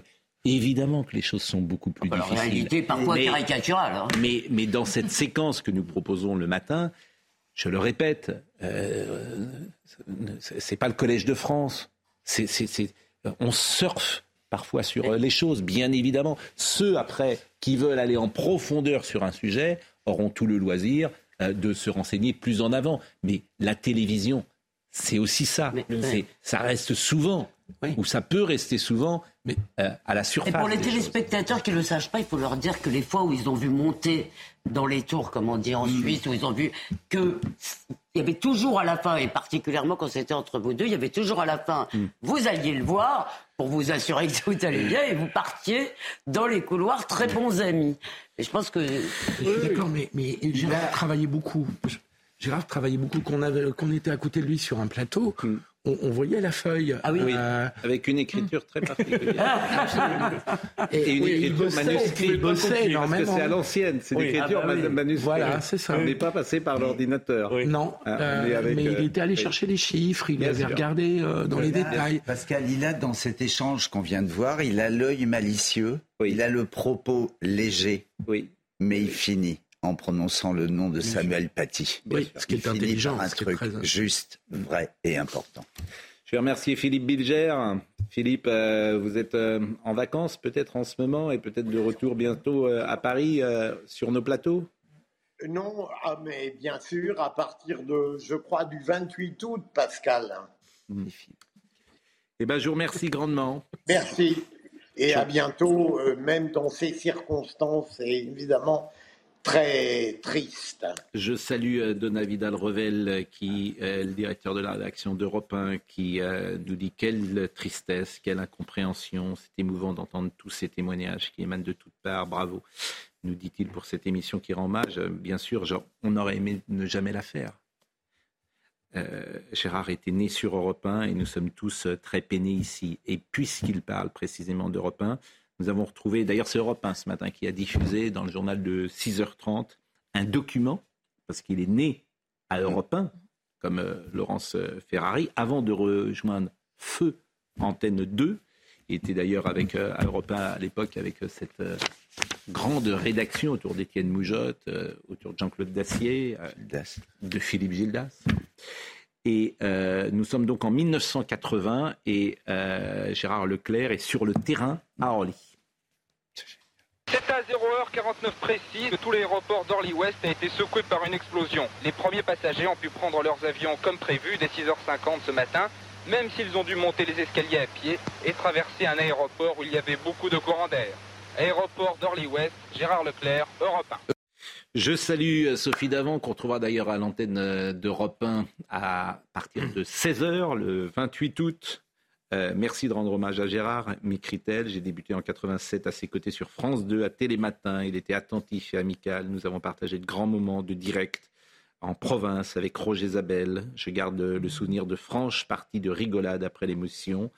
Le rire de Gérard me manquera, tendre pensée pour Julie et sa famille. Clélie Mathias est avec nous. Euh, Clélie qui a animé la matinale, qui a présenté la, matinale avec euh, la présence de Gérard Leclerc euh, euh, comme éditorialiste. bonjour Clélie. Et bonjour Pascal, bonjour. Avec une émotion, j'imagine, qui est très grande également pour vous. Euh, Gérard, pour moi, je le considérais comme un ami. Donc j'étais très peinée, je le suis toujours. Euh, j'ai une énorme pensée pour ses proches, évidemment, pour Julie, pour ses enfants, pour euh, tous ceux pour qui il comptait. Pensée évidemment aussi pour les, autres familles, vous l'avez rappelé, Pascal, des personnes qui sont vraisemblablement décédées avec lui dans, ce, dans cet accident. j'ai aimé que vous passiez. Déjà, je suis très heureuse que vous ayez fait cette émission d'hommage parce que je pense qu'il le mérite. C'est que je pense qu'effectivement, beaucoup de choses ont été dites sur l'histoire, sur le journalisme, sur la politique française qu'il a et ce qu'il représentait. Aussi, euh, l'unanimité aussi des hommages et elle est pas, elle est pas fausse, elle est vraie, cette unanimité. Et je pense qu'elle est sincère. Et euh, et j'ai regardé comme vous, j'étais contente que vous le fassiez, vous repassiez des, images de cette complicité, de ces euh, rires que vous avez pu avoir avec, euh, avec lui. Et, moi, hier, j'ai eu qu'une seule envie, c'est de regarder, de retrouver des, des fous rires qu'on avait eus avec Gérard Leclerc, avec Romain Desarbes, avec toute l'équipe de la matinale. Parce que qu'est-ce qui nous faisait rire? Au-delà de son professionnalisme, de son grand journalisme, de sa curiosité d'esprit, de son intelligence, euh, sa sincérité, Qu'est-ce qu'on a rigolé Je me souviens d'imitations de Jean-Pierre Elkabach qui nous faisait après les interviews.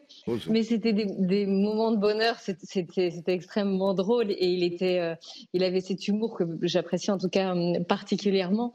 Et, il va tellement nous manquer. Euh, il avait aussi cet esprit de nuance, de modération, et vous l'avez rappelé aussi, quand on disait, euh, là, les choses sont pas toujours aussi simples que ça. c'est voilà, c'est un, c'est quelqu'un de bien que nous perdons. Je sais que toute la famille de CNews est également touchée par sa disparition. Et parce que c'est vrai, parce que c'était quelqu'un qu'on aimait croiser dans les couloirs, qu'on aimait avoir en plateau, qu'on aimait avoir comme éditorialiste ou comme débatteur d'ailleurs, et vous l'avez tous noté, même si on n'était pas d'accord avec lui, même s'il y a eu des échanges parfois vifs entre, entre deux personnalités sur un plateau, il avait cette élégance, il avait cette, cette tenue euh, toujours de, et cette intelligence, bien sûr, ses arguments, il travaillait aussi beaucoup et il. Euh, voilà, il savait, c'était quelqu'un qui avait ce, ce goût du journalisme, ce goût des médias, et, il savait très bien faire. Et puis euh, Philippe Guibert l'a rappelé, c'est quelqu'un qui travaillait beaucoup. Et ça, j'ai toujours moi beaucoup d'admiration pour les gens qui, travaillent et continuent à le faire, à se documenter, à lire, à se renseigner, à appeler.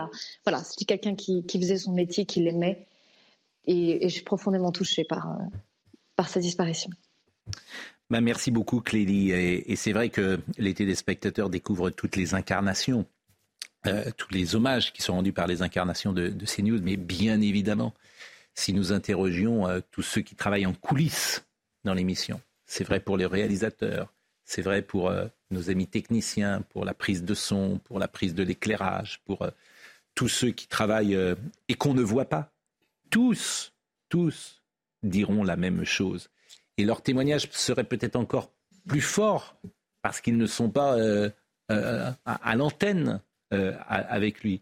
Mais la sollicitude de Gérard pour tous les membres de l'équipe ou de la famille CNews était, était très grande. Et en tout cas, c'est un aide qui était unanimement apprécié dans les équipes. Ce que je vous disais tout à l'heure, tout le monde sait qui est qui dans l'entreprise. merci beaucoup, Clélie. Merci beaucoup. et, vous. et vous revenez quand euh, à, l'antenne, Clélie? Pas à la rentrée, parce que j'entends un, heureux événement et qui est prévu pour la rentrée.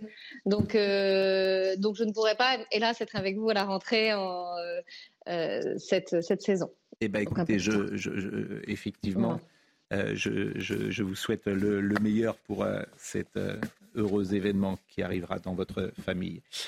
Euh, merci beaucoup Clélie. Je salue Bernard Montiel. C'est touchant comme euh, de, vous écouter ce matin, dit-il. Gérard va beaucoup euh, nous manquer.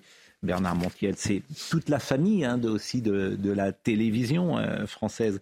je voulais qu'on voit quelques extraits encore, et notamment nous sommes cette fois-ci je crois, en 2000. C'est un document de l'INA et c'est un exercice dans lequel il excellait puisque c'est l'édito. Alors à l'époque, il y avait des éditos dans les grands journaux. Aujourd'hui, euh, il n'y a quasiment plus d'éditos, mais nous avons grandi euh, avec notamment Antenne 2, euh, avec Philippe Sassier, qui faisait à l'époque l'édito économique, Paul Amar, parfois, qui faisait l'édito politique. il y avait Georges Bortoli, si vous vous souvenez, qui faisait l'édito de politique étrangère.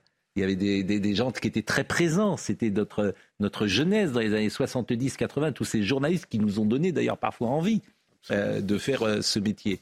Et Gérard Leclerc fait un, édito en, 2000 sur le plateau euh, de France 2. Que faut-il penser de ce changement? C'est une correction de tir, c'est un changement, c'est une préparation électorale. Je suis sûr que vous avez une petite citation à faire. Vous, vous, connaissez Confucius. Gouverner, c'est rectifier, ah, disait-il. Et eh bien voilà, Lionel Jospin a voulu remédier d'une part au déséquilibre politique du gouvernement depuis le départ de Dominique Strauss-Kahn, et puis d'autre part au dysfonctionnement et au cafouillage dû à des ministres qui manquaient de savoir-faire ou qui étaient passablement usés. C'est donc le grand retour des politiques, parfois des poids lourds venus du mitterrandisme, au détriment, il faut le dire, du rajeunissement et de la féminisation du gouvernement. Deux objectifs. D'abord, passez-moi l'expression, resserrer les boulons et reprendre plus efficacement les réformes enlisées. Pour Laurent Fabius, les baisses d'impôts vers les classes moyennes. Pour Jack Lang, retisser les liens avec les enseignants. Pour Michel Sapin, habile négociateur, amadouer les fonctionnaires sur les retraites et la modernisation de l'État. Et pour Catherine Tasca, réinvestir les milieux culturels. Bon, mais il y a à l'évidence l'objectif des échéances électorales municipales l'année prochaine, législatives dans deux ans. Oui, absolument. Et là, donc, l'idée de rassembler euh, la gauche, c'est un peu l'union sacrée, avec euh, venant euh, du PS Laurent Fabius, le rival social-libéral de Lionel Jospin, qui côtoie Jean-Luc Mélenchon, de l'aile gauche du parti, et puis le météoriste de toujours, Jack Lang. Pour la majorité plurielle, un deuxième, le deuxième ministre que les Verts réclamaient depuis les élections européennes, et le quatrième communiste pour conforter Robert Au total, selon Matignon, une architecture solide qui scellerait à gauche la grande réconciliation que Jacques Chirac avait manqué à droite avec les baladuriens en 95 et 97. Mais comment cohabiteront Lionel Jospin et Laurent Fabius Et les changements d'hommes suffiront-ils à relancer des réformes face à des fonctionnaires souvent de gauche et puis à redonner une dynamique au gouvernement? C'est tout l'enjeu de ce remaniement. Bon, c'est une période que vous avez bien vécue. Ah bien connu, plus exactement, bien vécu, je suis pas sûr. bien ça connu, des moments. Bien connu. Mais ça nous replonge dans l'histoire de France, l'histoire de la gauche, et c'est saisissant des... Euh, exactement, c'est saisissant d'écouter. Euh, oui, parce que c'est au scalpel. C'est-à-dire, c'est très informé. C'est précis. C'est surtout saisissant de se souvenir qu'il y avait une histoire oui, disparue. Ah, c'était la période de gloire, et Gérard Leclerc a connu cette période de gloire du Parti socialiste. et de la politique. Et de la politique. Et de la politique. Et quand on parlait politique, il n'avait pas besoin de fiches, mmh. par contre, pour nous ah dire Ah non, alors dans telle élection, voilà ce qui s'est passé eh ben, au deuxième tour, au premier. Il y a un joli, Claude il y a un joli hommage de Claude Sérillon pour, euh, pour Gérard. Avec une belle formule, il dit il avait l'intelligence du sourire. Bien écrit. Mmh. c'était pas l'époque des tweets euh, rapides, euh, c'était le niveau. Pierre Lelouch est avec nous. Je ne sais pas s'il est au téléphone ou en liaison vidéo. Pierre Lelouch, qui est ancien ministre. Bonjour, monsieur Lelouch. Bonjour Monsieur Pro, comment allez-vous? Mal, parce que nous pensons évidemment euh, à notre ami et que euh, je l'ai dit tout à l'heure, euh, nous, n'aurions jamais aimé faire l'émission que nous sommes en train de faire. Mais je voulais que vous, je voulais que vous témoigniez et que vous nous disiez bah, les souvenirs que vous avez avec Gérard Leclerc. Bah, écoutez, je, je, veux simplement, j'ai une très très forte pensée pour son épouse et pour sa famille. Je suis dévasté comme euh, toute la rédaction de, de C'était un, collègue euh, extraordinairement euh, gentil, compétent, hmm. avec une grande culture sur beaucoup, beaucoup de sujets. Moi, j'ai fait sa connaissance au Parlement quand il était, bien sûr, à France 2, puis ensuite à la chaîne parlementaire, où il a fait beaucoup. il a vraiment transformé ce qui était au départ une chaîne euh, dont l'avenir n'était pas évident, il l'a transformé en une vraie chaîne globale euh, qui marche très bien aujourd'hui. Et je crois que ça, on lui doit beaucoup euh, au niveau de la chaîne parlementaire. Et puis à CNews, j'ai eu beaucoup de plaisir à, travailler avec lui, à ses côtés, à dialoguer avec lui. On n'était pas d'accord sur tout, mais, mais il était une grande gentillesse grande, grande gentillesse, grande humanité et, très professionnel. Il connaissait bien ces sujets. Donc voilà, pour moi, j'ai appris cette nouvelle hier soir tard et, et j'ai euh, voulu témoigner auprès de tous les collègues et euh, tous les spectateurs à quel point, euh, à quel point c'est une grande perte pour la, pour la presse française. C'est ce que disait également le président de, la République. Et c'est vrai que beaucoup soulignent le rapport qui existait, qui existe peut-être moins aujourd'hui, entre les journalistes et les hommes politiques de votre génération, monsieur Lelouch. Oui, il était très. Quand il est arrivé à la chaîne parlementaire, moi j'étais député à l'époque, c'était euh, vraiment c'était une relation très, à la fois très professionnelle, c'est-à-dire il n'y avait pas de, pas de copinage du tout. Euh, très professionnelle et en même temps très amicale, euh, dire, humainement chaleureuse, qui, qui, montrait qu'on pouvait faire un, un, travail au service du pays, chacun à sa place, mais euh, j'allais dire en bonne intelligence, dans le respect de chacun. Et il avait cette, cette humanité-là, ce, cette chaleur humaine. Ça c'est très vrai. Je vous dis en plus de grande qualité professionnelle. Donc je pense c'est pour ça que sa mort euh, frappe beaucoup de gens euh, aujourd'hui dans le pays, parce que je pense que c'était quelqu'un qui était très aimé, qui avait une femme absolument délicieuse aussi. Euh, c'est très moche ce qui s'est passé, et grande tristesse pour tout le monde. Bah, merci beaucoup, Monsieur Lelouch. Merci pour vos mots. Mais c'est vrai que cette... Je vous en prie. et, salutations à tous ceux qui vous entourent, parce que beaucoup sont mes amis. Et je sais que votre émission ce matin n'est pas facile. Et voilà, je voulais les assurer aussi de de fraternité dans, ce moment qui n'est pas, pas agréable du tout. Mais merci beaucoup. Merci euh, pour euh, ces mots. C'est vrai que euh, la personnalité, hein, au-delà de Gérard, c'est une personnalité médiatique parce que, effectivement, son épouse était connue du grand public. Julie, c'est une des voix historiques. Bah et que surtout ce couple, ce couple des années 80, Julie et Gérard dans les les couloirs d'Europe 1 de la rue François 1er, c'était carrément un rayon de soleil de les voir. Ils étaient joyeux, ils étaient rieurs, ils étaient légers. Mm. Et ça faisait du bien au milieu des infos que vous, savez bien ce que c'est que annoncer surtout les mauvaises nouvelles. Avoir un couple comme ça, mm. c'était sexy. Euh, je voulais qu'on soit avec Marine ce matin, parce que Marine Lançon, que vous connaissez, et c'est vrai qu'on était ensemble en 2016 euh, quand on a commencé l'émission. Et euh, Marine qui est en direct de Bretagne. Et c'est vrai qu'on était, on n'était pas beaucoup, on était trois, quatre dans le bureau et avec vous, Marine, chaque matin, à préparer l'émission. Et, on a vécu avec Gérard pour mettre en place ce qu'est l'heure des pros. Et à l'époque, en 2016, il y avait 50 000 personnes qui nous regardaient. C'est ça le début de l'heure des pros.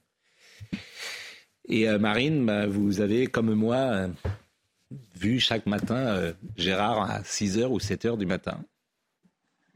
Oui, le souvenir que je garderai, c'est vraiment un homme qui arrivait toujours de, bonne humeur, souriant, gentil. On rigolait énormément dans la préparation des émissions. Et c'est vrai que moi, je débutais avec vous et avec Gérard et je découvrais une ambiance qui était qui était saine, qui était. on travaillait en même temps de manière très sérieuse et en même temps dans une, une atmosphère très bienveillante. Et, et c'est vrai que moi, je garderai toujours le sourire de Gérard le matin à 6 h du matin et qui rigolait énormément. Et c'était des, très très bons souvenirs. Et surtout, je veux garder cette complicité que vous aviez avec lui quand vous présentiez tous les deux l'un à côté de l'autre l'émission et que euh, le débat pouvait partir euh, assez rapidement, mais cette tape dans l'épaule en sortant du plateau, c'est toujours euh, des, des, moments précieux. Voilà. Et c'est vrai que le, parfois, pas toujours, parce que en fait, le plateau est, vivant. Donc quand on avait trop d'invités, Gérard était à côté de moi. Parce que donc on, on, allait voir la régie, on disait est-ce qu'on peut mettre un, siège en plus. Généralement, on le disait à 9h moins 2. Bon, donc le réalisateur disait mais t'aurais pu nous prévenir. Bah oui, mais je ne savais pas qu'on allait qu'on allait faire ça. Donc euh, je mettais Gérard, euh, on était ensemble. On émission en disant mais vous êtes là aujourd'hui? Oui, mais mais euh, c'est vrai que c'est tellement triste et il y a tellement rien à dire en fait. quand la mort frappe de cette manière-là, on pourrait dire que des banalités, mais c'est tellement triste. C'est tellement brutal, c'est tellement injuste. Merci beaucoup Marine pour, euh, pour vos mots et euh, Marine qui est essentielle bien sûr à cette émission et euh, qui entamera, ce sera la huitième saison Avec... de l'heure des pros. Donc vraiment et, je lui je la remercie grandement d'être le matin, elle arrive à 5h, 5h30. Donc elle est vous êtes vous êtes en Bretagne Marine? Je suis en Bretagne, oui. Bon, bah, et je serai là le, 28 août euh, avec vous. Bah, écoutez, euh, merci, merci pour vos mots, Marine, et euh, bonne fin de, de, vacances en Bretagne. Il est 10h30. Au-delà de l'émotion mm. qui nous submerge, je ne sais pas si vous le ressentez comme moi, mais j'ai besoin de comprendre et de savoir ce qui s'est passé comment euh, ce crash a eu lieu alors qu'on sait très bien qu'il était pilote émérite On ne sait pas s'il pilotait ou pas. Hein. Il y a une euh, voilà l'enquête euh, là-dessus. Moi, c'est pour ça que j'ai pas voulu ouvrir ce chapitre-là parce que je suis très prudent. En même temps, dans une, dans une, je suis dans qu'il pilotait. Mais moi, je l'ai lu. Ça ne veut pas dire que c'est vrai, mais je l'ai lu dans la presse. Je suis aussi dans une attente pour retrouver le corps. Quoi. Vous voyez, on, est là, partagé entre cette émotion terrible, et en même temps, on veut savoir qu'est-ce qui s'est passé. Hum. Hier, j'ai échangé notamment avec Franck Louvrier, qui était à l'aérodrome toute la journée. C'est un monomoteur. Donc, si vous avez un incident de moteur, ça, c'est fini. C'est fini. Donc, euh, c'est donc le pilote, il est expérimenté, mais c'est c'est évidemment des en tous les cas, moi, j'ai été frappé par son amour pour ça, pour les sports mécaniques. Oui, Il est, c'est Mais c'est un aventurier, Gérard. Oui, un aventurier. Et d'ailleurs, j'ai appris qu'il avait 71 ans. Mais il n'est pas vieux, évidemment. Mais c'est un sportif incroyable. Il est allé à Sochi faire euh, du ski. Il se blessait jamais, d'ailleurs, à 70 ans. Il, avait euh, une, capacité aux émotions positives qui n'est pas si fréquente passé un, certain âge, parce qu'il y a des gens qui ne sont habités que d'émotions négatives, passé un certain âge, parfois ça arrive très tôt. Donc, euh, il n'avait aucune euh, passion triste qui euh, l'animait. Il était capable de, s'intéresser à tout, de faire effectivement beaucoup de sport et de, et de voyager. C'est très important. je ne sais plus qui disait il y a la différence entre les uns et les autres, c'est ceux qui voyagent et ceux qui ne voyagent pas. Lui, il partait avec un sac à dos au bout du monde à 70 ans pour découvrir il y en a qui vont euh, sur un transat euh, l'été en plein soleil, et il y en a d'autres qui voyagent. Pas qui. Non, mais vous vous souvenez, vous avez parlé de sa lutte pour sauver le clap de Montmartre. Vous vous souvenez Oui. C'est extraordinaire. Ah oui, le fameux club de pétanque. Bien sûr. Bien sûr. On veut supprimer pour y installer un hôtel de luxe, alors que c'est une tradition de Montmartre depuis 50 ans. Et il faisait, moi je l'avais croisé une fois, il jouait à la pétanque mm. euh, au club de Montmartre et, il se battait pour sauver cette tradition. Quoi. Et il y a des choses parfois qui sont très touchantes. Par exemple, il faisait pas attention euh, à la manière dont il s'habillait. C'était Julie qui euh, ah euh, faisait très attention pour lui. Parce qu'il s'en fichait, en fait. Il s'en fichait de, la coiffure. il avait quand même une certaine élégance. Mais il était très beau. grâce, à, Julie. Donc. Il était même une belle allure, une il est très beau, mais exactement. Mm. Mais il ne faisait. Vous voyez, il n'est. Alors, en plus, je, je m'amusais parfois avec lui puisqu'il était daltonien. Donc une fois, il était avec, euh, venu avec un costume vert, et je lui ai dit bravo pour ce costume rouge. et, et, effectivement, c'était, euh, c'est un homme, euh, quoi, tout le monde le dira. tout le monde le dit. Il arrivait en moto, donc il pouvait aussi des fois être un peu. Oui, alors il Ou en métro. Hein. Non, maintenant il venait en métro, parce que je, je, le chambrais aussi sur la moto. La moto de temps Voilà, je le chambrais, il a, parce que je dis voilà, vous êtes un écolo, mais vous êtes toujours en, en, moto, mais il venait à la, en métro. ce, qui, ce qu'il a aussi en dit beaucoup. Oui, bien sûr. Et effectivement, les gens l'interpellaient euh, dans le métro pour dire bon, vous n'avez pas marre de Pascal Pro. Et vous l'avez aussi chambré sur le métro. Euh, qui est avec nous? Qui est avec nous? Est-ce que voilà Patrick Patrick Chen est avec nous parce que Patrick Chen l'a connu à la chaîne parlementaire et je suis un peu en retard avec Somaya Labidi. Somaya qui rappelle les titres du jour. À la une, cet important incendie dans un bâtiment de déchets à Alès dans le Gard. Les pompiers sont parvenus à contenir le feu, évitant qu'il ne se propage aux entrepôts adjacents. Mais l'opération s'inscrit dans la durée, comme l'explique le lieutenant-colonel Michel Cherbetian. C'est un feu qui va durer longtemps parce que maintenant, il va falloir, euh, là, le feu est fixé. Et il va falloir euh, analyser la situation avec des engins de sentier et petit à petit sortir la totalité des matériaux qui sont à l'intérieur pour, euh, pour pouvoir les refroidir et les mouiller pour être sûr qu'il n'y ait aucune reprise. C'est une action qui peut durer euh, facilement une bonne journée, voire plus. Dans le reste de l'actualité, deux morts après un refus d'obtempérer en Gironde. Le suspect qui tenté de se soustraire à un contrôle de police a heurté un second véhicule. L'automobiliste de 38, de 38 ans qui conduisait sans permis et sous l'empire d'alcool et de stupéfiants a été euh, placé en garde à vue. C'était un mardi 15 août très chargé sur les routes. Les contrôles routiers étaient renforcés un peu partout sur le territoire.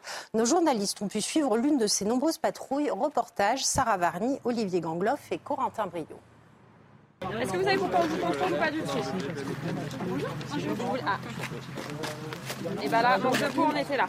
Pas de jour férié pour ces gendarmes, vigilants sur les bords de route. La voiture, elle, euh, elle va pas, elle va pas bouger. Avec ce jour de retour de long week-end, la circulation s'annonçait difficile et les excès de vitesse ont été nombreux. En l'espace d'une heure et de six véhicules contrôlés, cinq dépassaient la limite des 50 km/h. Il va déjà avoir une rétention du permis de conduire. Il va prendre certainement un minimum de six mois de suspension. Euh, et bah, j'imagine que personne ne va pouvoir récupérer la moto. Donc elle va partir en fourrière août est l'un des mois les plus meurtriers sur les routes. En 2022, 105 personnes avaient perdu la vie, soit une hausse de 12% par rapport aux années précédentes. Avant la rentrée, les forces de l'ordre sont donc attentifs pour que le retour des vacances se fasse de la meilleure des manières possibles. L'émotion en Normandie à présent, une centaine de personnes ont rendu hommage hier à Stéphane Vittel, un rassemblement qui s'est tenu devant le collège où il officiait. L'homme de 48 ans a été retrouvé mort dans son établissement la semaine dernière après le déclenchement d'une alarme anti-intrusion. L'enquête à ce stade n'a pas permis d'élucider les circonstances de son décès. Ses collègues, eux, sont toujours sous le choc. Nous, on est sous le choc. J'ai appris pendant les vacances et on est vraiment sous le choc. Euh, c'est inimaginable, quoi. C'est euh, une perte, une grande perte euh, pour, euh, pour les enfants, pour les professeurs. On n'a jamais eu de gros gros soucis euh, tant que c'était lui qui était en direction. Enfin, il y avait une très grosse lutte contre le harcèlement qui, qui lui tenait à cœur. Et non, enfin, c'était quelqu'un qui était disponible pour les, pour les familles et les enfants. Le bilan humain continue de s'alourdir à Hawaï. Désormais, on dépasse les 100 morts et la solidarité s'organise sur place face à l'ampleur des dégâts. Soumaya Lalou. Avant l'incendie, cinq maisons se dressaient ici et abritaient toute une famille élargie. De cette propriété familiale, il ne reste plus qu'un terrain vague. Sur cinq maisons, trois ont disparu et deux sont encore debout. Toute la propriété de ma grand-mère est partie. Elle abritait beaucoup de notre famille. La sœur de ma mère.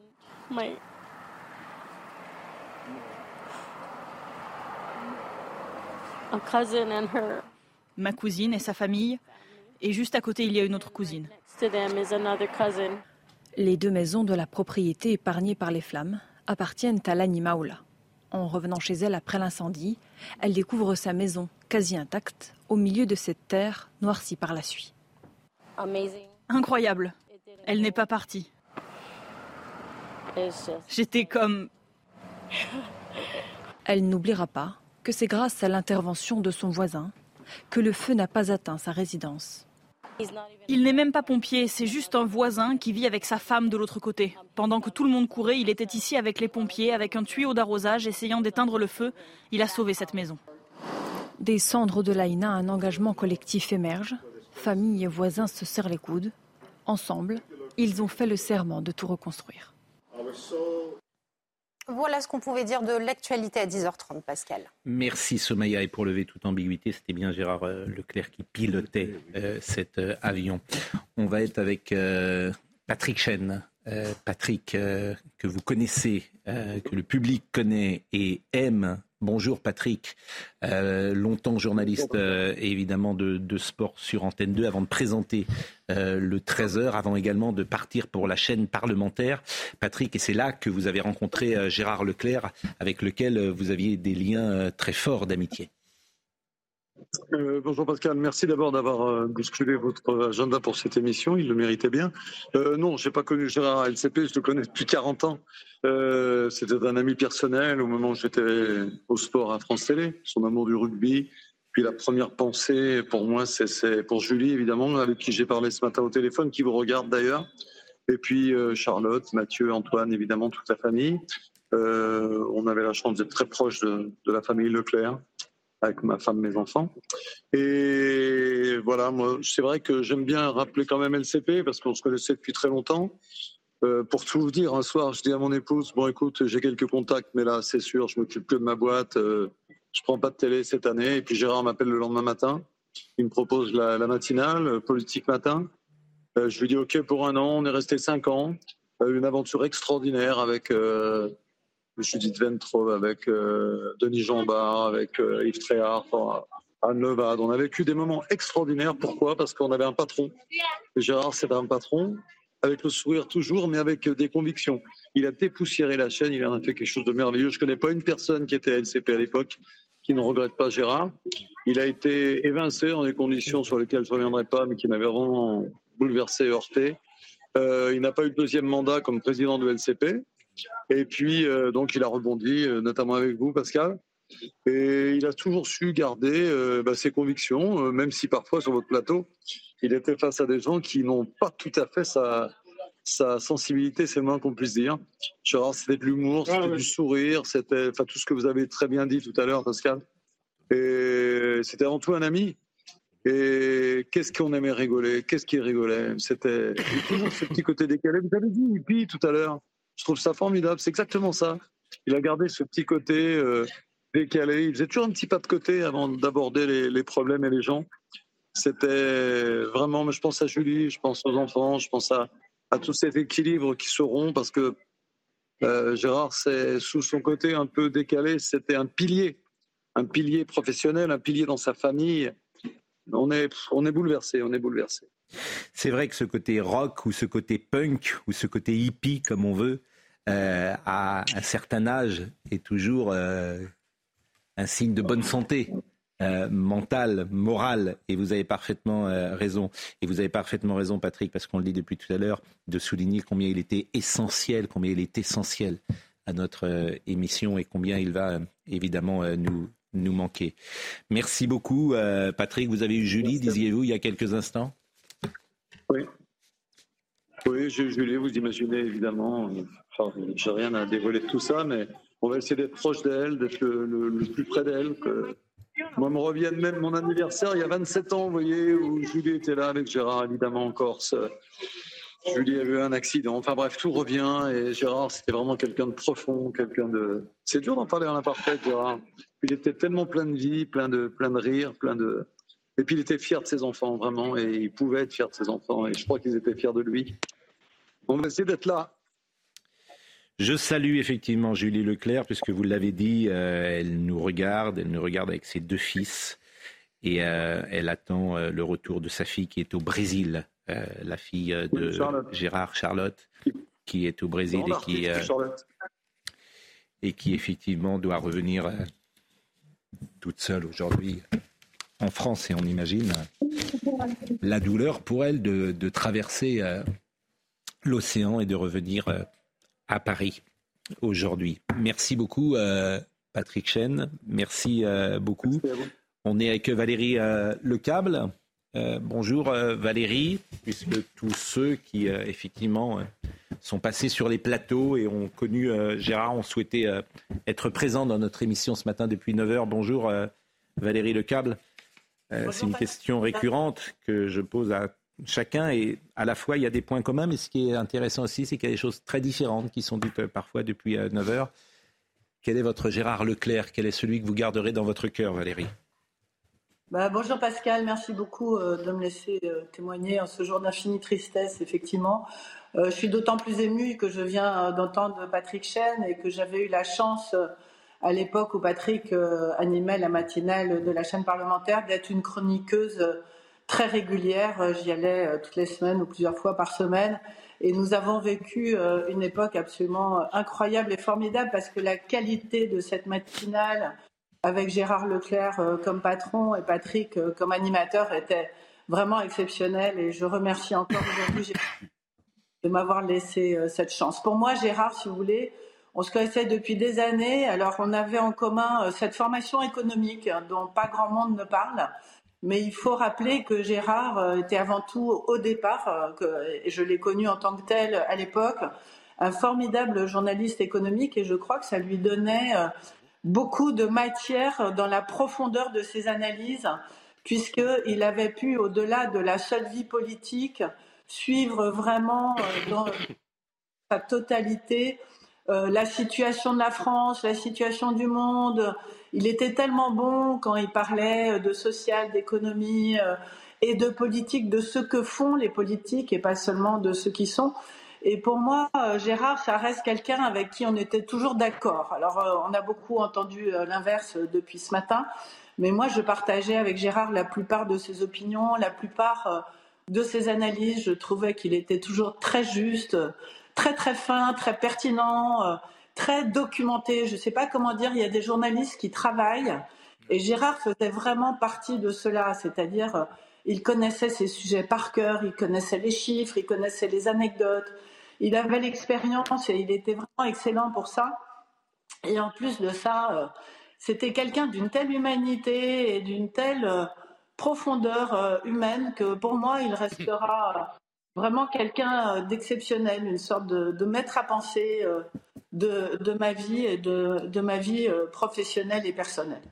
Ben, merci beaucoup Valérie Lecable aussi pour euh, ces témoignages euh, qui sont très forts depuis 9h ce matin. Merci à vous. Je salue Damien Florio qui est passé par notre rédaction, qui aujourd'hui est à LCI. je voulais vous dire ma tristesse, m'écrit-il, après la disparition de Gérard. Je sais l'effroi, la sidération et la grande émotion de toute la rédaction. Il a porté haut et beau l'édito politique et le commentaire de la vie publique. Et je sais que ce n'est pas un exercice simple. Il va nous manquer. Il va manquer au plateau de CNews. Difficile euh, d'imaginer l'heure des pros sans lui, c'est vrai. Quand il était associé à votre émission, c'est vrai. C'est un très bel hommage que vous lui rendez ce matin. Euh, ce sont les, c'est vous, hein, les, euh, les, chroniqueurs, les éditorialistes qui lui rendent hommage ce matin. Valérie, Valérie Lecap parlait de la beauté de Gérard Leclerc. Et euh, tout à l'heure, Catherine Ney disait, euh, en parlant de Julie, euh, elle en était folle. Mm. c'est vrai que il était ah, mais je l'ai connu, beau. À, 20 ans, il était sublime. Il était séducteur. Il était en pleine forme. Il était le frère de Julien, ce qui ne gâtait rien auprès des jeunes filles de l'époque, parce qu'au début des années 70, quand même Julien Clerc, c'était quelque chose. Et quand on s'annonçait comme le frère de, Julien Clerc, il avait, son charme à lui. Il n'avait pas besoin. Ben non, il avait son charme particulier. Il était, quand on le connaissait, il était extrêmement vivant, extrêmement remuant. Ses cheveux en bataille, c'était moi, je le trouve beaucoup plus sexy que le casque des années 70. Une marque de, Mais il a toujours eu le cheveu en bataille. Hein. C'est une marque de fabrique, euh, les cheveux. Et c'est une manière aussi, c'est. C'est un signe tout fait sens, vous savez, il comme disait. Euh... on avait des photos, il avait les cheveux bien. Non, non, jeune, il était bouclé, il était très brun. L'unanimité, euh, l'unanimité des témoignages est effectivement euh, sidérante et croyez-moi, euh, elle n'est pas factice, elle n'est pas feinte. Je crois que Renaud Muselier est avec nous. Euh, Renaud Muselier, l'homme politique du sud de la France. Bonjour Monsieur Muselier. Bonjour. Et merci d'être avec nous au, au soleil. votre sentiment ce matin, votre émotion peut-être? Bah, Une très grande tristesse. Voilà, j'avais, euh, ça fait maintenant longtemps que je fais la vie politique. euh, je, l'ai croisé beaucoup, il m'a beaucoup euh, interviewé, on a fait des plateaux, il s'est déplacé à Marseille plusieurs fois. C'était un, un garçon attachant, adorable, intelligent, qui vous mettait pas dans le corner, qui vous laissait euh, expliquer ce que vous vouliez dire euh, et qui vous relançait sur les points faciles ou sur les points difficiles. Et surtout en dehors du plateau, c'était un, homme d'une d'une douceur, d'une gentillesse. euh, Enfin, c'est une merveille, quoi, une merveille. Et, et c'était une très grande perte. Personnellement, ça me peine énormément. J'imagine la, la souffrance de sa famille. Je pense que c'est un- une vraie perte aussi pour la profession de journaliste que vous exercez. Et c'est une perte pour la vie politique et l'analyse qu'il qu'il faisait en général. Donc, euh, je crois qu'il y a, c'est- un gâchis énorme. quoi. Enfin, c'est une peine énorme. Vous êtes président, euh, je le rappelle, du Conseil euh, régional de Provence-Alpes-Côte d'Azur. On a beaucoup parlé du rapport entre les journalistes et les hommes politiques. C'est vrai que c'est un journaliste d'une autre génération euh, qui peut-être aborde les choses avec plus de nuances ou moins de... qui n'a pas le côté procureur que peut avoir de temps en temps la très jeune génération. Je sais pas, je pense qu'en tout cas, il faisait pas de cadeaux. Hein. Euh, il était, c'est un très grand pro, hein, si je puis m'exprimer ainsi, euh, qui, qui ne faisait aucun cadeau, hein, et qui, qui connaissait parfaitement ses sujets et ses dossiers. Euh, prenait à, à revers quand il y avait un homme politique qui disait une bêtise, mais il faisait avancer le dialogue, faisait avancer le débat, euh, euh, permettait d'éclairer les, les situations euh, et les difficultés, les positions de chacun, avec euh, beaucoup d'humanité. C'est ça que, que j'aimais chez lui et qui fait en sorte que bon, euh, je crois que globalement, d'ailleurs, euh, tout le monde est, peiné, enfin tristé. Euh, je sais pas quels sont les mots les plus adaptés face à, à- à ce désastre, mais euh, l'homme était était était euh, formidablement de son temps, hein, mais avec des nuances qui étaient euh, respectueuses de- des différences. Et c'était vraiment très agréable. Bah merci vraiment beaucoup, euh, Renaud Muselier. Merci beaucoup, Georges Fenech. J'ai interviewé un, responsable politique. Je note, pardon hein, de mettre un petit coin comme ça, je note depuis ce matin, il y a un seul parti politique qui n'a pas réagi. La France Insoumise? Ouais. Il y a un beau tweet, il y a un beau Non, tweet. Alexis Corbière, Aubry. Alexis Corbière ne s'est pas exprimé au nom. Et Manon Aubry aussi. On a eu les présidents de parti. Il n'est pas président de parti, Alexis Corbière. On a eu Bardella, Ciotti, Olivier Faure, euh, euh, Roussel. Roussel. Il y a un seul parti Ah non, il y a les Verts, dont le président, les, les Verts, oui, les Verts, voilà, qui n'ont pas. je le regrette beaucoup parce que encore Mais une fois, c'était un politique universel. Je voulais pas polémiquer. Oui, moi ce non matin. plus, je, je m'en suis Ah non, excusé, Je pense mais que enfin, c'est pas le. je, je, mais je mais- mais je devine pourquoi Europe Écologie Les Verts, euh, oui. sans doute, n'a pas dit un mot. Bah oui. Pourquoi? Parce qu'il est à CNews. Exactement. Voilà. Mais euh, je ne peut-être euh, ce mot viendra-t-il ces prochaines heures? C'est aussi triste que ça. Ces prochaines heures. euh, mais je souhaite pas qu'on entre. Non, mais bien ce sûr, matin vous avez dans- raison. Mais il y a une autre dimension. Dans cela. Vous avez Il y a raison. une autre dimension parce qu'on reçoit beaucoup, Oui. beaucoup de messages Oui. hier soir. Énormément. Hmm. Et c'est un. Il y a aussi que de d'antenne 2 à l'heure des pros. C'est en fait un visage très familier de la télévision Bien française. Bah oui. Ah oui. C'est-à-dire, Moi, je suis passionné de politique depuis l'adolescence. J'ai grandi avec lui, en fait. C'est-à-dire que toutes ces années-là, euh, on l'a suivi. Hmm. Euh, il y a peut-être aussi ça dans ce, que, dans, dans ce qui est À ressenti. l'émotion, mais il C'est quelqu'un qui était familier. des Français. Oui. Il Hmm. nous reste quelques minutes et je remercie vraiment euh, lorsque hier après-midi on a appris ou on a deviné la terrible nouvelle avec Serge Nedjar qui est le patron de cette chaîne. Euh, on s'est appelé immédiatement et nous sommes convenus euh, très vite de rendre hommage euh, de la manière dont nous le faisons ce matin à, Gérard Leclerc. On va être avec Olivier Benkemoun parce que Olivier souhaitait être là aussi. Christine Kelly, Sonia Mobrook n'ont pas pu être à l'antenne pour des raisons diverses, mais évidemment elles sont associées à cette peine et à ce chagrin que nous partageons tous. Euh, je vais être avec Olivier dans une seconde, mais vous vouliez rapporter une anecdote, euh. Oui, parce qu'il y a quelques années ça, je travaillais à Europe 1 avec Laurent Baffy. On faisait une grande émission, on voulait faire des surprises à tout le monde. Et donc, Laurent avait eu l'idée euh, de surprendre Julie en faisant venir euh, Gérard Leclerc, en lui faisant mettre un masque absolument immonde qui le faisait ressembler à on ne sait quoi. Et donc, il devait arriver dans le public et faire la surprise à Julie. Alors, évidemment, il a été très vite reconnu, parce que le masque, certes, mais il avait gardé son costard qu'il avait mis. Mais euh, vous parliez tout à l'heure de son côté rock et euh, c'était mignon aussi de voir qu'il avait voulu euh, ce jour-là la surprendre, ne pas se prendre au sérieux, mettre ce masque, lui donnait vraiment une, une attitude et une apparence un peu étrange, mais c'était un souvenir assez, assez doux et délicat et un bon souvenir aussi pour nous. C'est vrai que cette légèreté-là, ne pas se prendre au sérieux, comme vous dites, quelque chose qui a je dirais pas enfantin, mais qui garde de l'adolescence plutôt. plus un ado, il était resté un, un, éternel jeune homme, quelque chose euh, de cela, et ça, c'est très touchant et très séduisant. Euh, Olivier Benkemoun, Olivier, une des incarnations bien sûr fortes de notre chaîne. Bonjour Olivier, vous vouliez témoigner.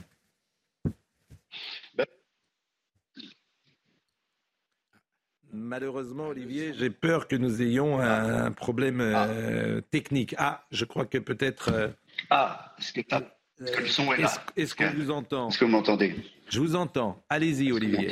Allez-y. Allez-y. Je voulais vous dire que euh, hier, j'ai été abasourdi, attristé, vraiment terriblement peiné de, de la disparition de, de, de on, ne va pas assister, euh, Olivier, parce qu'on va pas assister parce que la liaison n'est pas euh, formidable. Je salue Patrice Laffont. Euh, immense Patrice Laffont, figure des années 70 de la télé française. Et à chaque fois, je le dis, il avait inventé une émission incroyablement en avance sur son temps, était 176, 77 ou 78, 18, qui s'appelait Mi-Fugue, Mi-Raison. Mi-Fugue, Mi-Raison, qui était un magazine sociétal avec Brigitte Simonetta euh, qui passait sur euh, Antenne 2. Et Patrice Laffont, qui avait commencé évidemment euh, notamment qui écrivait des chansons. qui, écrivait des chansons. Qui écrivait des chansons. Qui, avait fait parce que c'était une mission vedette à l'époque le mot le plus long le compte est bon. Et il m'envoie une merveilleuse chanson pour Patrick Juvet qui s'appelait Romantique pas mort ah, écoutez, alors ça, on apprend des trucs. Hein. Et qui m'envoie un petit texto là aussi, euh, extrêmement choqué et triste. Un excellent joueur de pétanque, me dit-il, croisé souvent lors des tournois amicaux. Il va tellement nous manquer. À la sorgue, il jouait à la pétanque régulièrement avec Renault. Euh, il va tellement nous manquer partout. Euh, toutes nos douces pensées à tous, Patrice Laffont et Valérie. C'est avec vous qu'on va terminer euh, et rappeler cette information qui sera quand même importante. Euh, puisque euh, jeudi, le tour de chant de Julien, à la Baule Julien Clerc à la Baule aura lieu. vous y serez À 21h, bien sûr, parce que je devais m'y rendre hier après-midi quand vous m'avez appelé. Hmm. On m'apprend cette triste nouvelle et je me rends compte finalement que à la fin de cette émission, vous voyez, c'est facile de, dans nos vies de partager l'amour, l'amitié, les déjeuners, les dîners. La peine, euh, c'est plus compliqué. Quand je pense à Julie, aux enfants, à Julien, Hélène, Léonard, tout ça, c'est compliqué de partager la peine, d'en prendre un peu pour euh, soulager l'autre. Et puis embrasser peut-être euh, vos compagnons, votre campagne, vos enfants. Et sachant que la vie est d'une très grande fragilité. Et nous ne dirons là encore que des que des banalités. Merci, vraiment merci à tous d'être venus ce matin euh, avec nous. Merci à Samira Chabi qui était euh, avec nous pour préparer cette émission avec Justine Cerquera. Merci à Thibaut Palfroy qui était à la réalisation, à Marc Fontaine qui était au son, à Dominique Raymond. Pensez euh, vraiment pour Julie, je sais qu'elle nous regarde, pour ces deux garçons, pour Charlotte, je l'ai dit tout à l'heure, qui arrivera du Brésil, pour Julien, pour toute la famille. C'est à eux que nous penserons euh, bien évidemment ces prochaines heures. Euh, Thomas Bonnet dans une seconde pour euh, l'information qui va se poursuivre sur CNews.